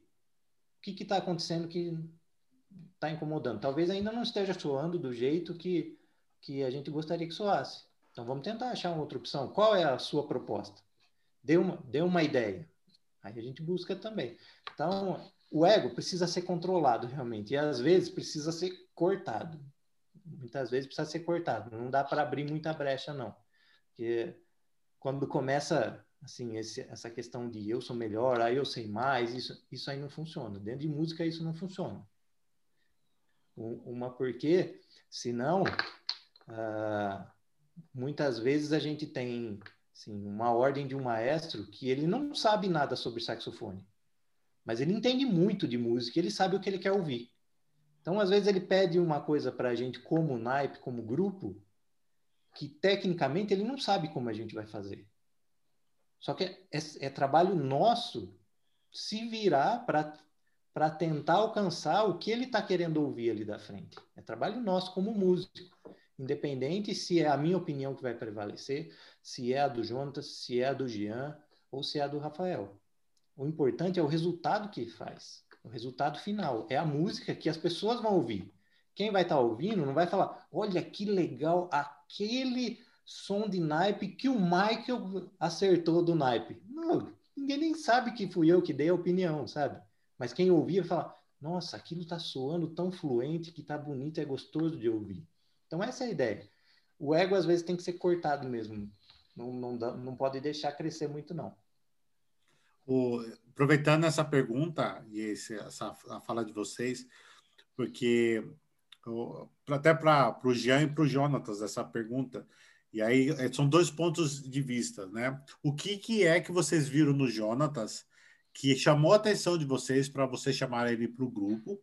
E que, que é que o, jo, que o Jonatas fez é, para chamar a atenção deles para estar no grupo, porque você passa, fazer essa transição da de estudante, né, você foi aluno de todos eles, e para profissional e dos professores verem você potencial artístico é porque você tinha qualidades, né? E quais são as qualidades que vocês viram um nos outros para ter essa harmonia? Porque, assim, é uma família, não tem como. Vocês acabam virando, convivendo muito tempo junto, né? Então, o ego tem que estar de fora, o respeito, a forma, a postura. Como é que, como foi que é, esse namoro chegou? No bom sentido da palavra, obviamente. Eu? então. Jean, pode falar. Pode, pode falar. Não, assim, eu acho que. É, a, a, gente tem dois pontos de vista. O Jean acho que fala do, é, pode falar do ponto de vista do é, quarteto, o, Jean, o Jonas fala do dele, talvez. Né? Quando, quando houve a vacância da cadeira de tenor, a gente começou a analisar é, quem poderia ingressar para é, agregar ao grupo, que tivesse o mesmo perfil de pensamento, o mesmo é, comprometimento, a mesma disciplina né? E depois a gente foi é, conversando tal, e até que a gente chegou no, no, no, no nome do Jonatas, né? Que dispensa comentários, que é uma pessoa fantástica, né? E excelente músico. E daí a gente, bom, vamos fazer o seguinte, a gente vai, vamos testar, botar ele à prova, vamos testar ele.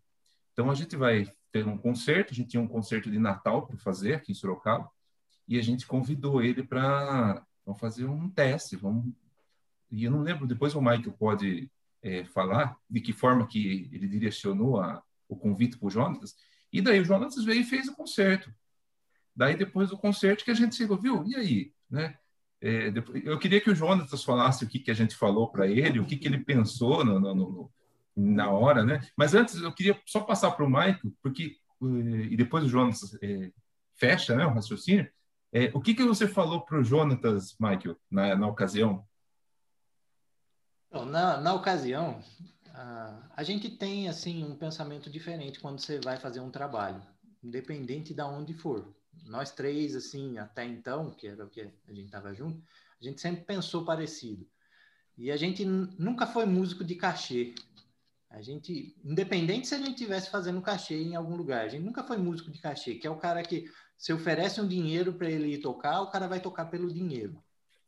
Não, a gente era a gente era músico de música. A gente ia fazer um trabalho, ia pagar, legal. Só que a gente ia, a gente chegava para fazer esse trabalho e a gente pensava que música que a gente vai fazer, qual a qualidade que a gente vai fazer. Então, a gente precisava de alguém que tivesse nessa vibe.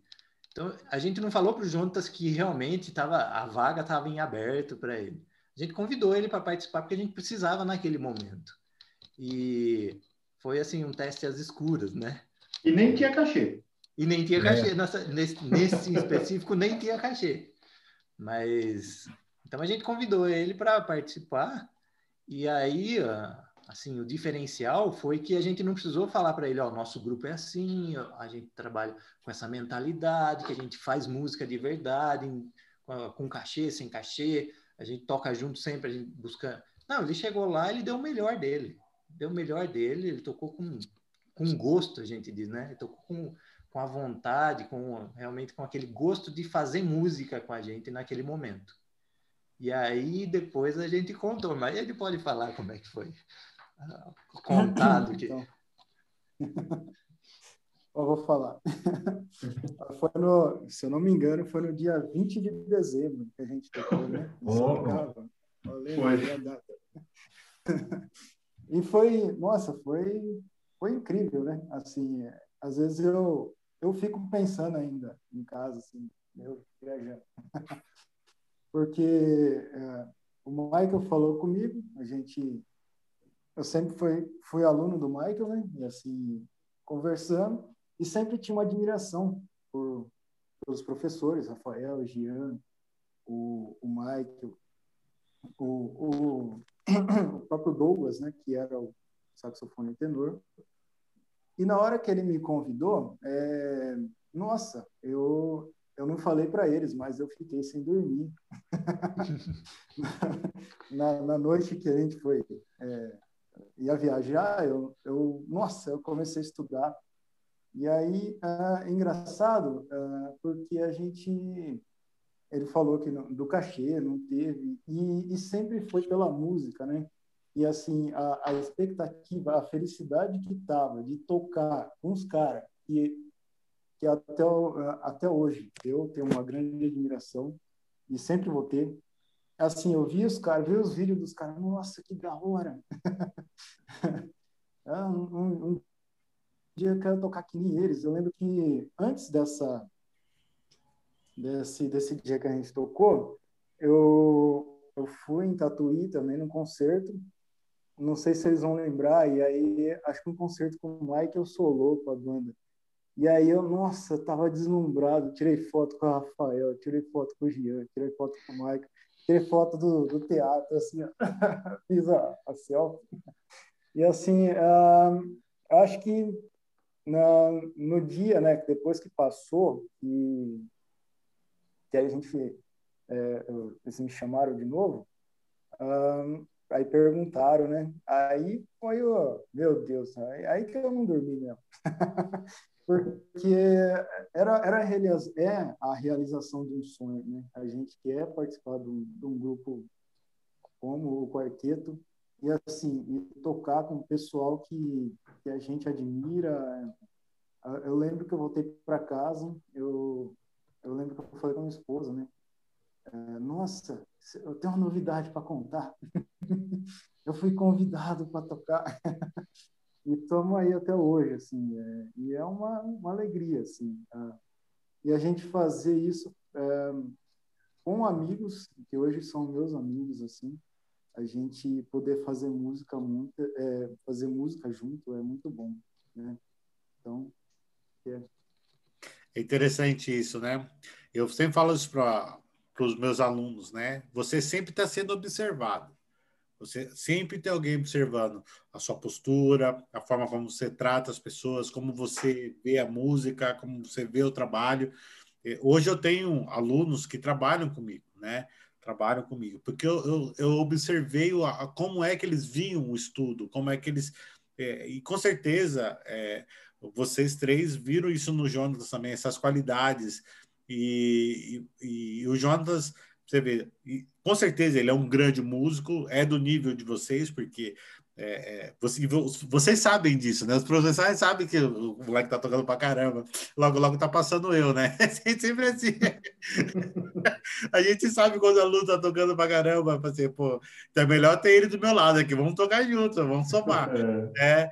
E, e é legal essa, essa transição. Eu, ainda, mas infelizmente não é a maioria, né? Eu vou contar um caos aqui, mas um, eu só tenho desgraça para contar, né? Eu vou contar um.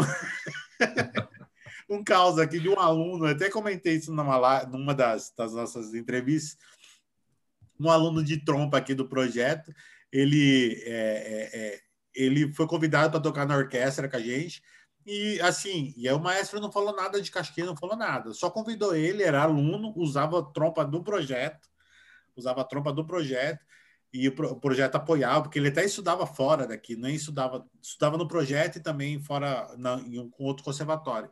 E ele usava o trompa do projeto. Aí precisou de uma, de uma, de uma trompa, porque um dos trompistas que ia fazer não ia poder participar do concerto por motivos, enfim, de saúde, coisa e tal. E aí chamaram ele para participar. ah, vamos chamar ele, um aluno, tá tocando legal, vamos dar uma chance para ele pegar a experiência. Beleza, aí ele foi no ensaio, lá tocou no nível dele lá, tocou. Aí chegou no final do ensaio, ele chegou pro chefe de naipe, que era o professor dele, e falou assim: quanto é que é que paga a bolsa aqui por mês? o cara, aí ele chegou, chegou pra gente assim, ele pediu, queria saber o valor da bolsa já. O menino tá, o menino tá cheirando café com leite ainda, já tava pensando na bolsa. Ele ia tocar um repertório na Sala São Paulo. Eu, quando eu tive a primeira oportunidade de tocar na Sala São Paulo, eu iria de graça, eu pagaria para ir tocar.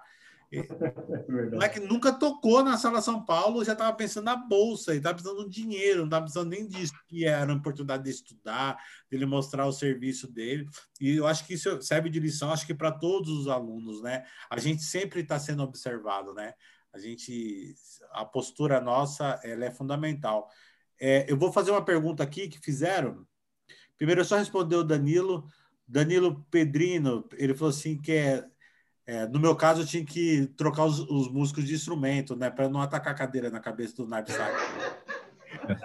Já está na programação, viu? Eu, tô, eu falo para eles, se eles não estudarem dinheiro, direito, eu tenho quatro vagas na viola, que nós estamos comprando umas violas, eu vou passar quatro saxofones para viola. Eles já estão Essa dica aí já pode ficar tranquilo que eu já peguei. É, a Sara está perguntando Primeiro, primeiramente, parabéns pela live. Eu tenho um quarteto também. Ah, não. Eu tenho uma pergunta para o quarteto. Qual foi o critério para escolha do repertório para a gravação do CD? E parabéns ao quarteto pelo CD e pelo trabalho maravilhoso que, que fazem. Sucesso a todos. Abraço de Sara Paz Lins, de São Paulo. Obrigado, Sara. É... Bom, a gente como eu, comentei no começo, né, a gente deu um direcionamento para o grupo dentro da música brasileira, né? É, mas não simplesmente da música brasileira, né? Música brasileira, música para concerto, né? Música erudita para quarteto de saxofones e original, né? E, e dentro desse, desse direcionamento do grupo, a gente ao longo dos anos foi cruzando, né? Encontrando obras muitas obras e assim todo mundo tem suas obras prediletas, né? Então nós das que nós já tínhamos é, nós selecionamos as que nós mais gostávamos. É, algumas delas já tinham sido compostas para gente lá em 2013, se eu não me engano. E, e daí para CD, para assim, a gente reforçar ainda mais o nosso compromisso com, com, com incentivo de, do, do, surgimento de novas obras, enfim, né? Nós incluímos no projeto que a gente conseguiu gravar o, o CD através de um, de um, de um, de um eu esqueci o nome já. É PROAC? Lei de incentivo. Não é, é PROAC. Lei de, não, não é PROAC. É uma lei de incentivo municipal da cidade Sorocaba de Sorocaba. E, e daí nós incluímos no projeto o, a encomenda de uma, de uma obra né, que nós fizemos para o Alexandre Travassos.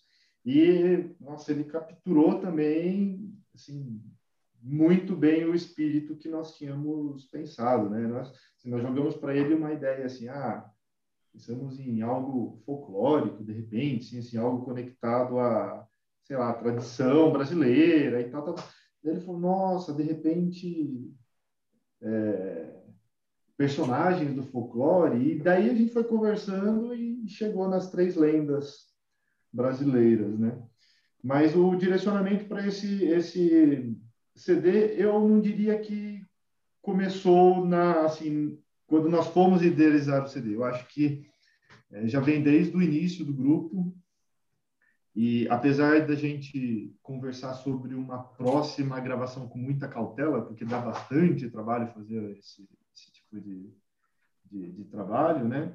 A gente ainda pensa com o mesmo direcionamento, porém, com, enfim, né? Algo do mesmo tipo, né? Ainda estando dentro do, do, do da música brasileira, mas a gente não chegou ainda é, num, num outro num outro projeto final, né? Até porque a gente não investiu muito tempo nesse pensamento, porque como o Michael disse, a gente ainda nem fez rodar esse repertório aqui do, do primeiro, desse primeiro CD, né? Mas eu acho que é se alguém quiser complementar. Sabe que o Alexandre Travassos, ele, ele participou aqui de duas lives com a gente aqui. Ele, ele, é muito querido também, muita gente boa, né? E eu conheci ah, ele no, nos hangouts, porque eu sabia só de nome. Aí um dia ele entrou aqui, ele participou do Larry Clark e do Rossano Galante aqui. Ele me ajudou até na tradução aqui. Vou marcar um, um hangout com ele também, que ele é um grande nome aí, né? Da... A gente é podia um mostrar agora. Ó, tem mais uma pergunta do professor Rafael. Como vocês di direcionam os seus alunos na carreira profissional? É, sabendo, peraí que sumiu a pergunta aqui.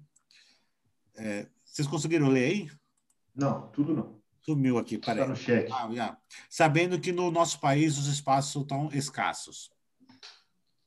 Então, essa é uma pergunta que é, é... Eita, eu comecei a responder de novo, né? Não tem só eu aqui. Mas vou falar o que eu faço, então. é uma pergunta que é um pouco sensível, né? Quando o aluno te faz. Tem que responder com muita cautela, né? Você não pode fazer promessas... É de qualquer tipo, porque isso também gera uma frustração, né? E, ao mesmo tempo, ser muito pessimista com a realidade é complicado, né? Porque uma coisa pode mudar, mudar de um ano para o outro, enfim, né? Mas o que eu tento mostrar é que existe muito trabalho por aí. Existe trabalho que talvez um não queira fazer, mas para outra pessoa serve muito bem. Tem muitas escolas de prefeitura, é, enfim, tem muitos espaços que você pode é, buscar. Você pode ser, se você for um pouco empreendedor, você pode formar o seu próprio conjunto. Eu, assim, não sei dizer especificamente quanto você conseguiria com, com trabalhando só com um conjunto, mas quando a gente estava é, gravando o CD, né, a gente teve como diretor de gravação Rodrigo Capistrano, né, amigo nosso, lá de Curitiba. E, e ele falou uma coisa que ficou na minha cabeça a respeito disso, né? Que tem muito trabalho, mas é basicamente isso. Tem muito trabalho por aí, mas tem alguns trabalhos que você tem que ter coragem para enfrentar.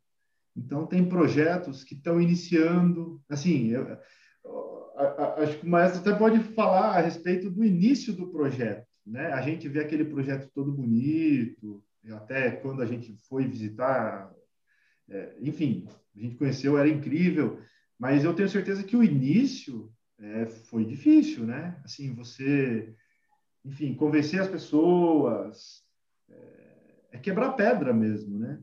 Então, assim, tem trabalho que precisa coragem para começar a fazer. Depois, você pegar um trabalho pronto, ah, vou dar aula lá naquela escola, lá tudo prontinho, minha mesa arrumada, meu, é uma outra história, né? Então, assim, ninguém vai começar por aí. Ninguém quer arrancar o capim. Não. Na terra. Exatamente. Então, assim, tem oportunidade. É lógico, tem concorrência, mas me diga, em qual profissão não tem? Né? Em qual profissão não tem concorrência? assim como nas outras profissões, você vai ter que ser um bom músico. É, é, é lógico, tem que contar um pouco com a sorte em alguns momentos, mas parece, é, é, não sei se é impressão, mas geralmente quem se dedica bastante acaba tendo mais sorte, né? Também, né? Talvez não seja só sorte, né? Eu acho que a, a sorte é você estar tá pronto na hora que a oportunidade aparece. Às vezes Exatamente. você está pronto e a oportunidade não anda aparecendo. É. Aí você está sem sorte. Mas se você estiver pronto e aquele momento daquela oportunidade aparecer, consequentemente você é um dos mais assim mais uh, com uma, uma porcentagem maior para conseguir essa vaga. E na nossa realidade de hoje, se você tem que pensar que se você está se destacando e está se, se esforçando, provavelmente você está acima da média. Porque a gente hoje, na nossa realidade, a média nossa é muito baixa. Porque a gente tem muita coisa para se fazer, muita distração, e se empenhar para se desenvolver, né? principalmente no nosso caso, no instrumento, no, na música em si, parece que é um hobby eterno, mas não um hobby assim na questão de, ah, é gostoso fazer para eu me divertir. É um hobby que eu faço na hora que eu quero só. E quando você está pensando isso profissionalmente, não pode ser um hobby desse tipo. Tem que ser realmente uma parte da sua rotina diária. E, e a gente está na época de criação. Uh, hoje,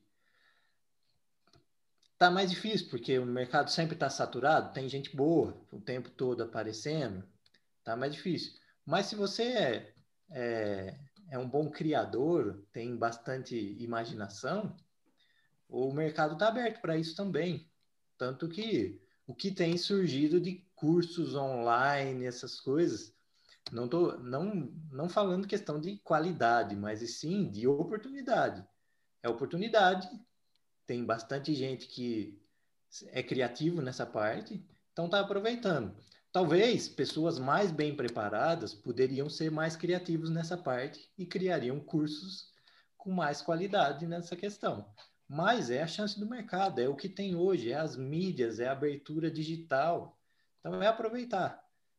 Ah, porque vai, se você, que nem o Rafael falou, se você está ali batendo em cima de buscar uh, esse, essa melhora, alguma oportunidade aparece. Realmente aparece. Pode demorar, às vezes, um pouco, mas ela aparece. E sabe o que é fundamental? Fazer o que vocês fizeram quando vocês foram projetar o, o quarteto de vocês. Colocar no papel. Isso faz uma diferença. Você projetar onde você quer estar daqui a 5, 10, 15 anos, isso é fundamental para você. É, isso aí é uma, uma técnica usada na questão de administração de tempo, gestão uhum. de tempo, é, que vai otimizar demais, né? Porque eu hoje estou regendo porque eu planejei, eu fiz um planejamento para chegar. E eu me preparei. Quando houve a oportunidade, eu estava lá. Porque eu tive um problema de bocadura e eu não estava conseguindo tocar. E aí, o que, que eu faço? Eu só, só estudei música a vida toda entendeu? Eu tive que pensar em alguma forma, né? Se eu não tivesse essas ferramentas, é, eu, com certeza eu não teria estado pronto para estar no, no, com a sorte, né? Com a sorte de estar no lugar certo, no momento certo e aparecer. O projeto aqui de Mogi das Cruzes tem 18 anos já. Começou assim, foi reunir o pessoal da igreja, fizeram uns arranjos lá, corda solta lá, porque as, os cordas não tocavam nada, e fizeram uma apresentação para o prefeito. Foi assim que começou o projeto. Não estava pronto, mas o projeto veio se preparando. Aí veio o Marcelo Jardim, aí o Marcelo Jardim trouxe uma concepção já de ensino coletivo, ensinou e foi estruturando. Então, nada é por acaso, nada acontece, é um trabalho. Mas uma, uma dica que eu sempre falo para os meus alunos é a, são as bandas militares. Eu acho que o futuro profissional dos músicos de sopro é banda militar. Pode acabar tudo, mas banda militar não acaba. Não acaba. Verdade. Inclusive, está aberta a ESA aí, ó. A ESA está aberta aí, sargento do exército de carreira. Então eu falo para os alunos, vá para vai a vida militar. Você não vai passar. É, a, gente sempre, a gente sempre compartilha esses, esses concursos e tal. É, tem gente que às vezes tem um pouco de preconceito, né? Mas eu sempre recomendo meus alunos, inclusive tem um que está estudando para fazer. Não, e, e, tem espaço, tem muito naipe é, de saxofone. E está precisando de bons saxofones. Eu acho que a forma da gente melhorar a qualidade é entrando nesses espaços que existem. É, é isso que eu falo para eles. Alguns falam assim, poxa, professor, mas eles têm aquela concepção, poxa, eu vou entrar lá, vou tocar só dobrado, marcha. Daí eu ah, mas acontece que você vai, conforme o nível for subindo, a situação vai mudando, acredito eu, né? Então, é uma questão de construção, né? É aquilo que eu falei, tem que ter, você tem que estar disposto a enfrentar os desafios daquele momento para aquele trabalho, né? E outra coisa, você pingando todo mês lá, você faz o que você quiser. Entendeu? Você vai, faz, faz música de câmara, monta o seu quarteto de sax, monta seu duo com piano não pingando nada, você não vai fazer nem o quarteto e nem o saxofone. Então, tá fazendo é verdade. A verdade é essa, porque não tem, não tem trabalho para todo mundo. Você tem que criar o seu espaço. Aonde tem trabalho, é, hoje, que paga o salário fixo todo mês, é no Exército. E olha, tem vaga sim, viu? A banda sinfônica do Exército às vezes sofre, porque falta saxofonistas eruditos para fazer o trampo. Né? Saiu o Guilherme agora, saiu os meninos que tocavam, né, super bem, tá? Então tem vaga assim, né? Só se a gente se a gente tem que procurar o lugar certo. Né? Fora a marinha e a aeronáutica, né? Sim. do exército, mas tem a marinha e a aeronáutica ainda que precisam de, de instrumentistas aí. Eu acho que é um mercado, um mercado, só que tem que estudar, né? Tem que estudar português e matemática. E aí, às vezes, o músico tem um pouquinho de preguiça, né? De estudar isso aí, né? Quer estudar, é quer estudar o, concerto do Tomasi, mas aí não dá, né? Vai ter que escolher. Vai ter, vai ter que escolher. É, vou mostrar aqui agora para. Já está chegando já no, no fim, infelizmente, da nossa live.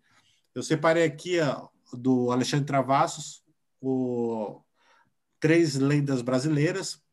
Inclusive, eu estava nesse concerto, tive a honra de estar lá, sentado, assistindo. É, Uh, e vocês. Essa aqui foi estreia mundial, não, né? Ou foi? Não, né? Sabe que foi. Foi, foi estreia, sim. Foi. Foi, foi estreia mundial, né? É. Foi. Então, a gravação aqui de Mogi das Cruzes. Vocês querem falar alguma coisa sobre essa obra?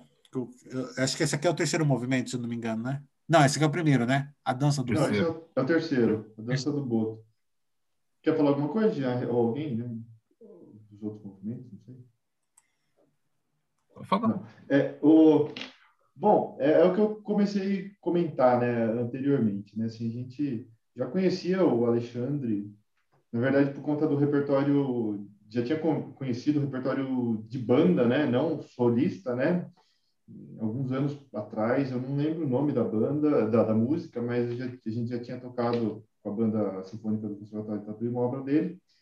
E é uma que tem, tinha temas de, de videogame, alguma coisa, não sei, o Jean que é bom de nome, aí capaz que. Tem o episódio Sefaradia que ele fez. Acho que é, é, Não, mas dá, lembra que tinha um de videogame e tal? Eu não lembro, lembro mas eu, essa eu não lembro o nome, aí falhou. E ficou gravado aquilo, né? E eu, um pouco, um tempo depois, surgiu a. A gente teve contato com a. Eu esqueci o nome da música de novo. Opus Lascivos né? Que é, é para quarteto de banda e quarteto de saxofone e banda sinfônica, né? Quarteto solista. E a gente ficou com aquilo na cabeça, né? Nossa, que música legal, que música legal, que música legal, né? E quando veio a ideia de, de incluir uma encomenda no CD, foi a primeira pessoa que a gente pensou. Não teve assim nem. A gente nem chegou a passar por outros nomes. E ele comprou muito bem a ideia e ele que escolheu os, os personagens. Aí o primeiro é do Curupira, né? a segunda é a Yara e o terceiro o Boto. E, bom, e é isso aí que eu acho que eu lembro da história da música. Bom, então vamos, vamos ouvir. Eu acho que agora eu fiz, viu, professor Jean lá. Share ah, beleza. Vamos ver se dá certo agora.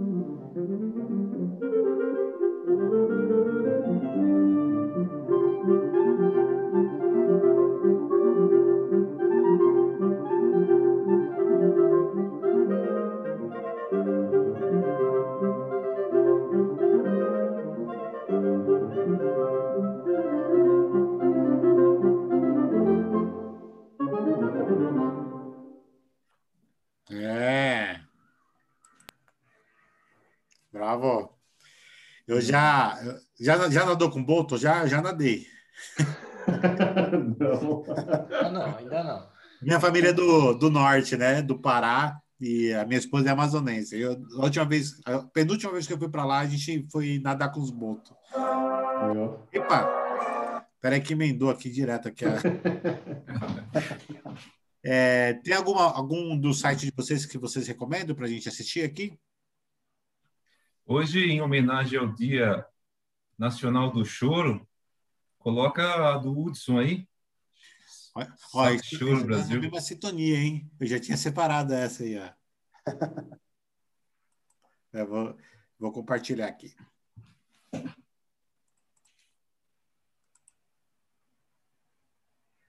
É o Saque Choro, né, Brasil? Isso.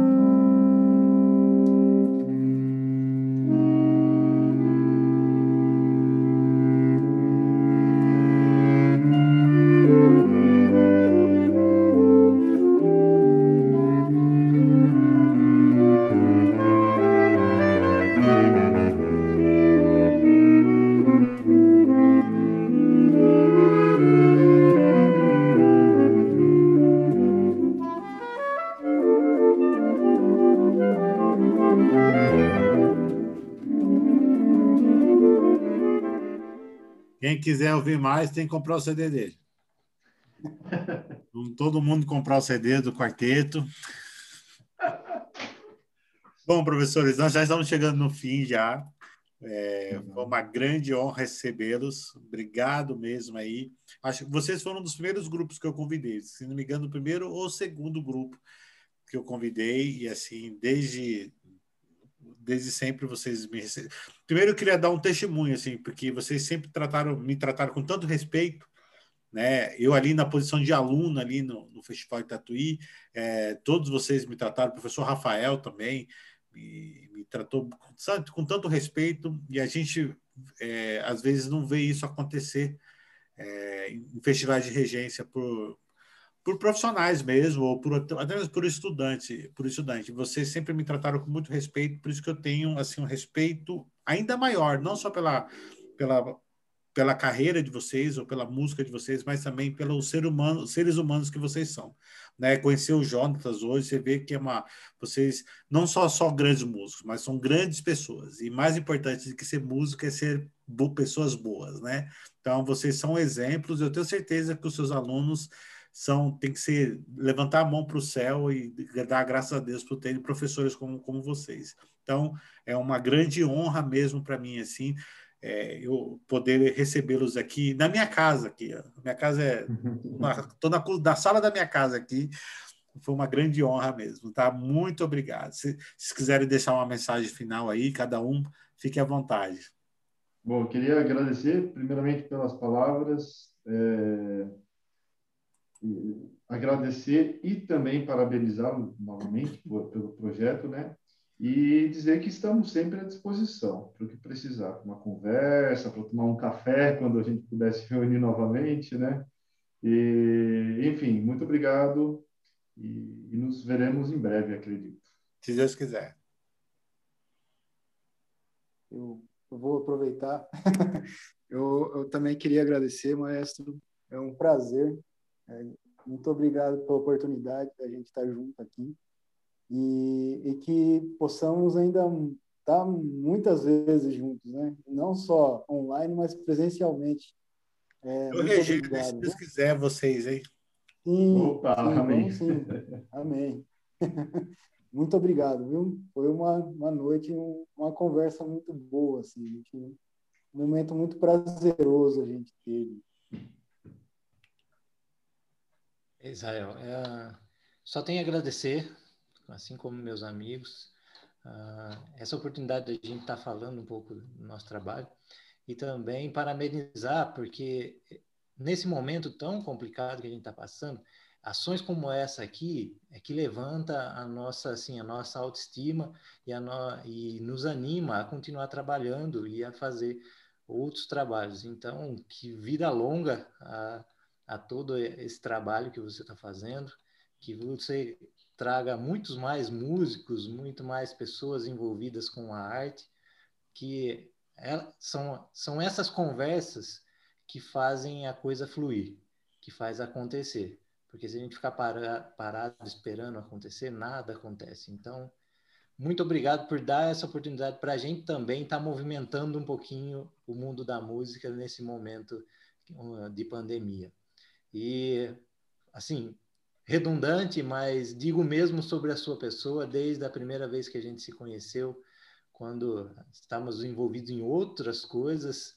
Sim, sempre foi muito prazeroso bater aquele papo sobre música e conversar sobre uh, as coisas com você. Então, acho que hoje é só assim mais uma parte do nosso caminho, da nossa amizade junto nesse tempo todo. Então, obrigado por por hoje e por todo esse tempo que a gente já bateu um papo. E se Deus quiser, vamos, vamos fazer aí ó, um trabalho musical regendo a gente num concertão enorme. Com certeza. Já está na minha lista já. Por favor. Então, Maestro Israel, muito obrigado pela, pelo convite, pela oportunidade. Nos sentimos muito honrados de estar aqui, passar uma noite agradável aqui, uma noite de sexta-feira agradável nesse bate-papo. Foi muito enriquecedor. É, não tenho nem como agradecer pelo, pela oportunidade, tá? E parabéns pela iniciativa, pelo projeto. Vida longa esse projeto, muito importante. E nosso muito obrigado a todos que, que ficaram conosco aqui, assistindo aqui, conversando, quem mandou perguntas. É, vi muitos nomes é, conhecidos de amigos, professor Rafael Pelais, a todos vocês, muito obrigado pela presença. E nos sigam nas redes sociais, Facebook, nós estamos lá, Instagram, YouTube, estamos lá. E vamos fazer votos que tudo isso passe logo e que a gente possa estar presencialmente. E para quem estiver assistindo depois também, no, no YouTube, Sim. no Spotify, que fomente mais esse trabalho e obrigado por assistir. Continuem assistindo e divulgando, compartilhando, que a coisa só tem a crescer com essas ações. É verdade. Você sabe que a, é, eu, eu, eu, comecei com Hangouts o ano passado, né? Trouxe professores, maestros também, e esse ano deu uma aprimorada, né? Mas a desculpa é para tela de graça, entendeu? A gente chama. Boa! Todo mundo sem dinheiro. Mas foi muito bom, gente. Muito obrigado. Sigam eles nas redes sociais, se inscrevam no canal dele, assistam os vídeos, deixem um comentário, deixem um like lá, que isso ajuda muito a engajar, tá bom? Ah, arroba é, Quarteto Sax Brasil, é isso? Isso, e no, no YouTube é Sax Brasil Quarteto. Isso. No, no YouTube não, no, no Instagram é Sax Brasil Quarteto. Instagram, arroba Sax Brasil Quarteto. Brasil Quarteto. No, no Facebook é é... Contrário. Não é? O quarteto, o quarteto Sax Brasil. Brasil é. Pô, então o pessoal não sabe daí como que vai. É, é por isso que a gente tá falando, precisa melhorar essa por coisa. Por isso que não tá crescendo. é, então, né? Ah, eu coloquei igual em todos os meus, viu? Por isso que eu coloco igual todos nos meus, porque eu sei que no Instagram é mais difícil, mas dá, no Facebook dá para mudar. Mais fácil, porque confunde mesmo, né? Mas sigam eles lá. Só digitar Quarteto Sax Brasil, vai é, aparecer. Vai aparecer, com certeza. Vai aparecer lá no Facebook. Sigam eles lá, curtam a página deles, comentem os vídeos, compartilhem, é, que isso vai ajudar bastante. E para quem está é, quart... é Quarteto Sax Brasil. Quarteto Sax Brasil. Isso. para quem está assistindo esse vídeo depois, não se esqueça de inscrever, se inscrever no meu canal, ativar as notificações, é, dar aquele like e compartilhar essa live que com certeza aí vai ser bom para muitos alunos. Muito obrigado, professor Jean, professor Michael. Difícil falar seu nome, hein? É que tem muitas variações, mas a minha é mais simples, se for pensar. A minha é só Michael. Michael, ok.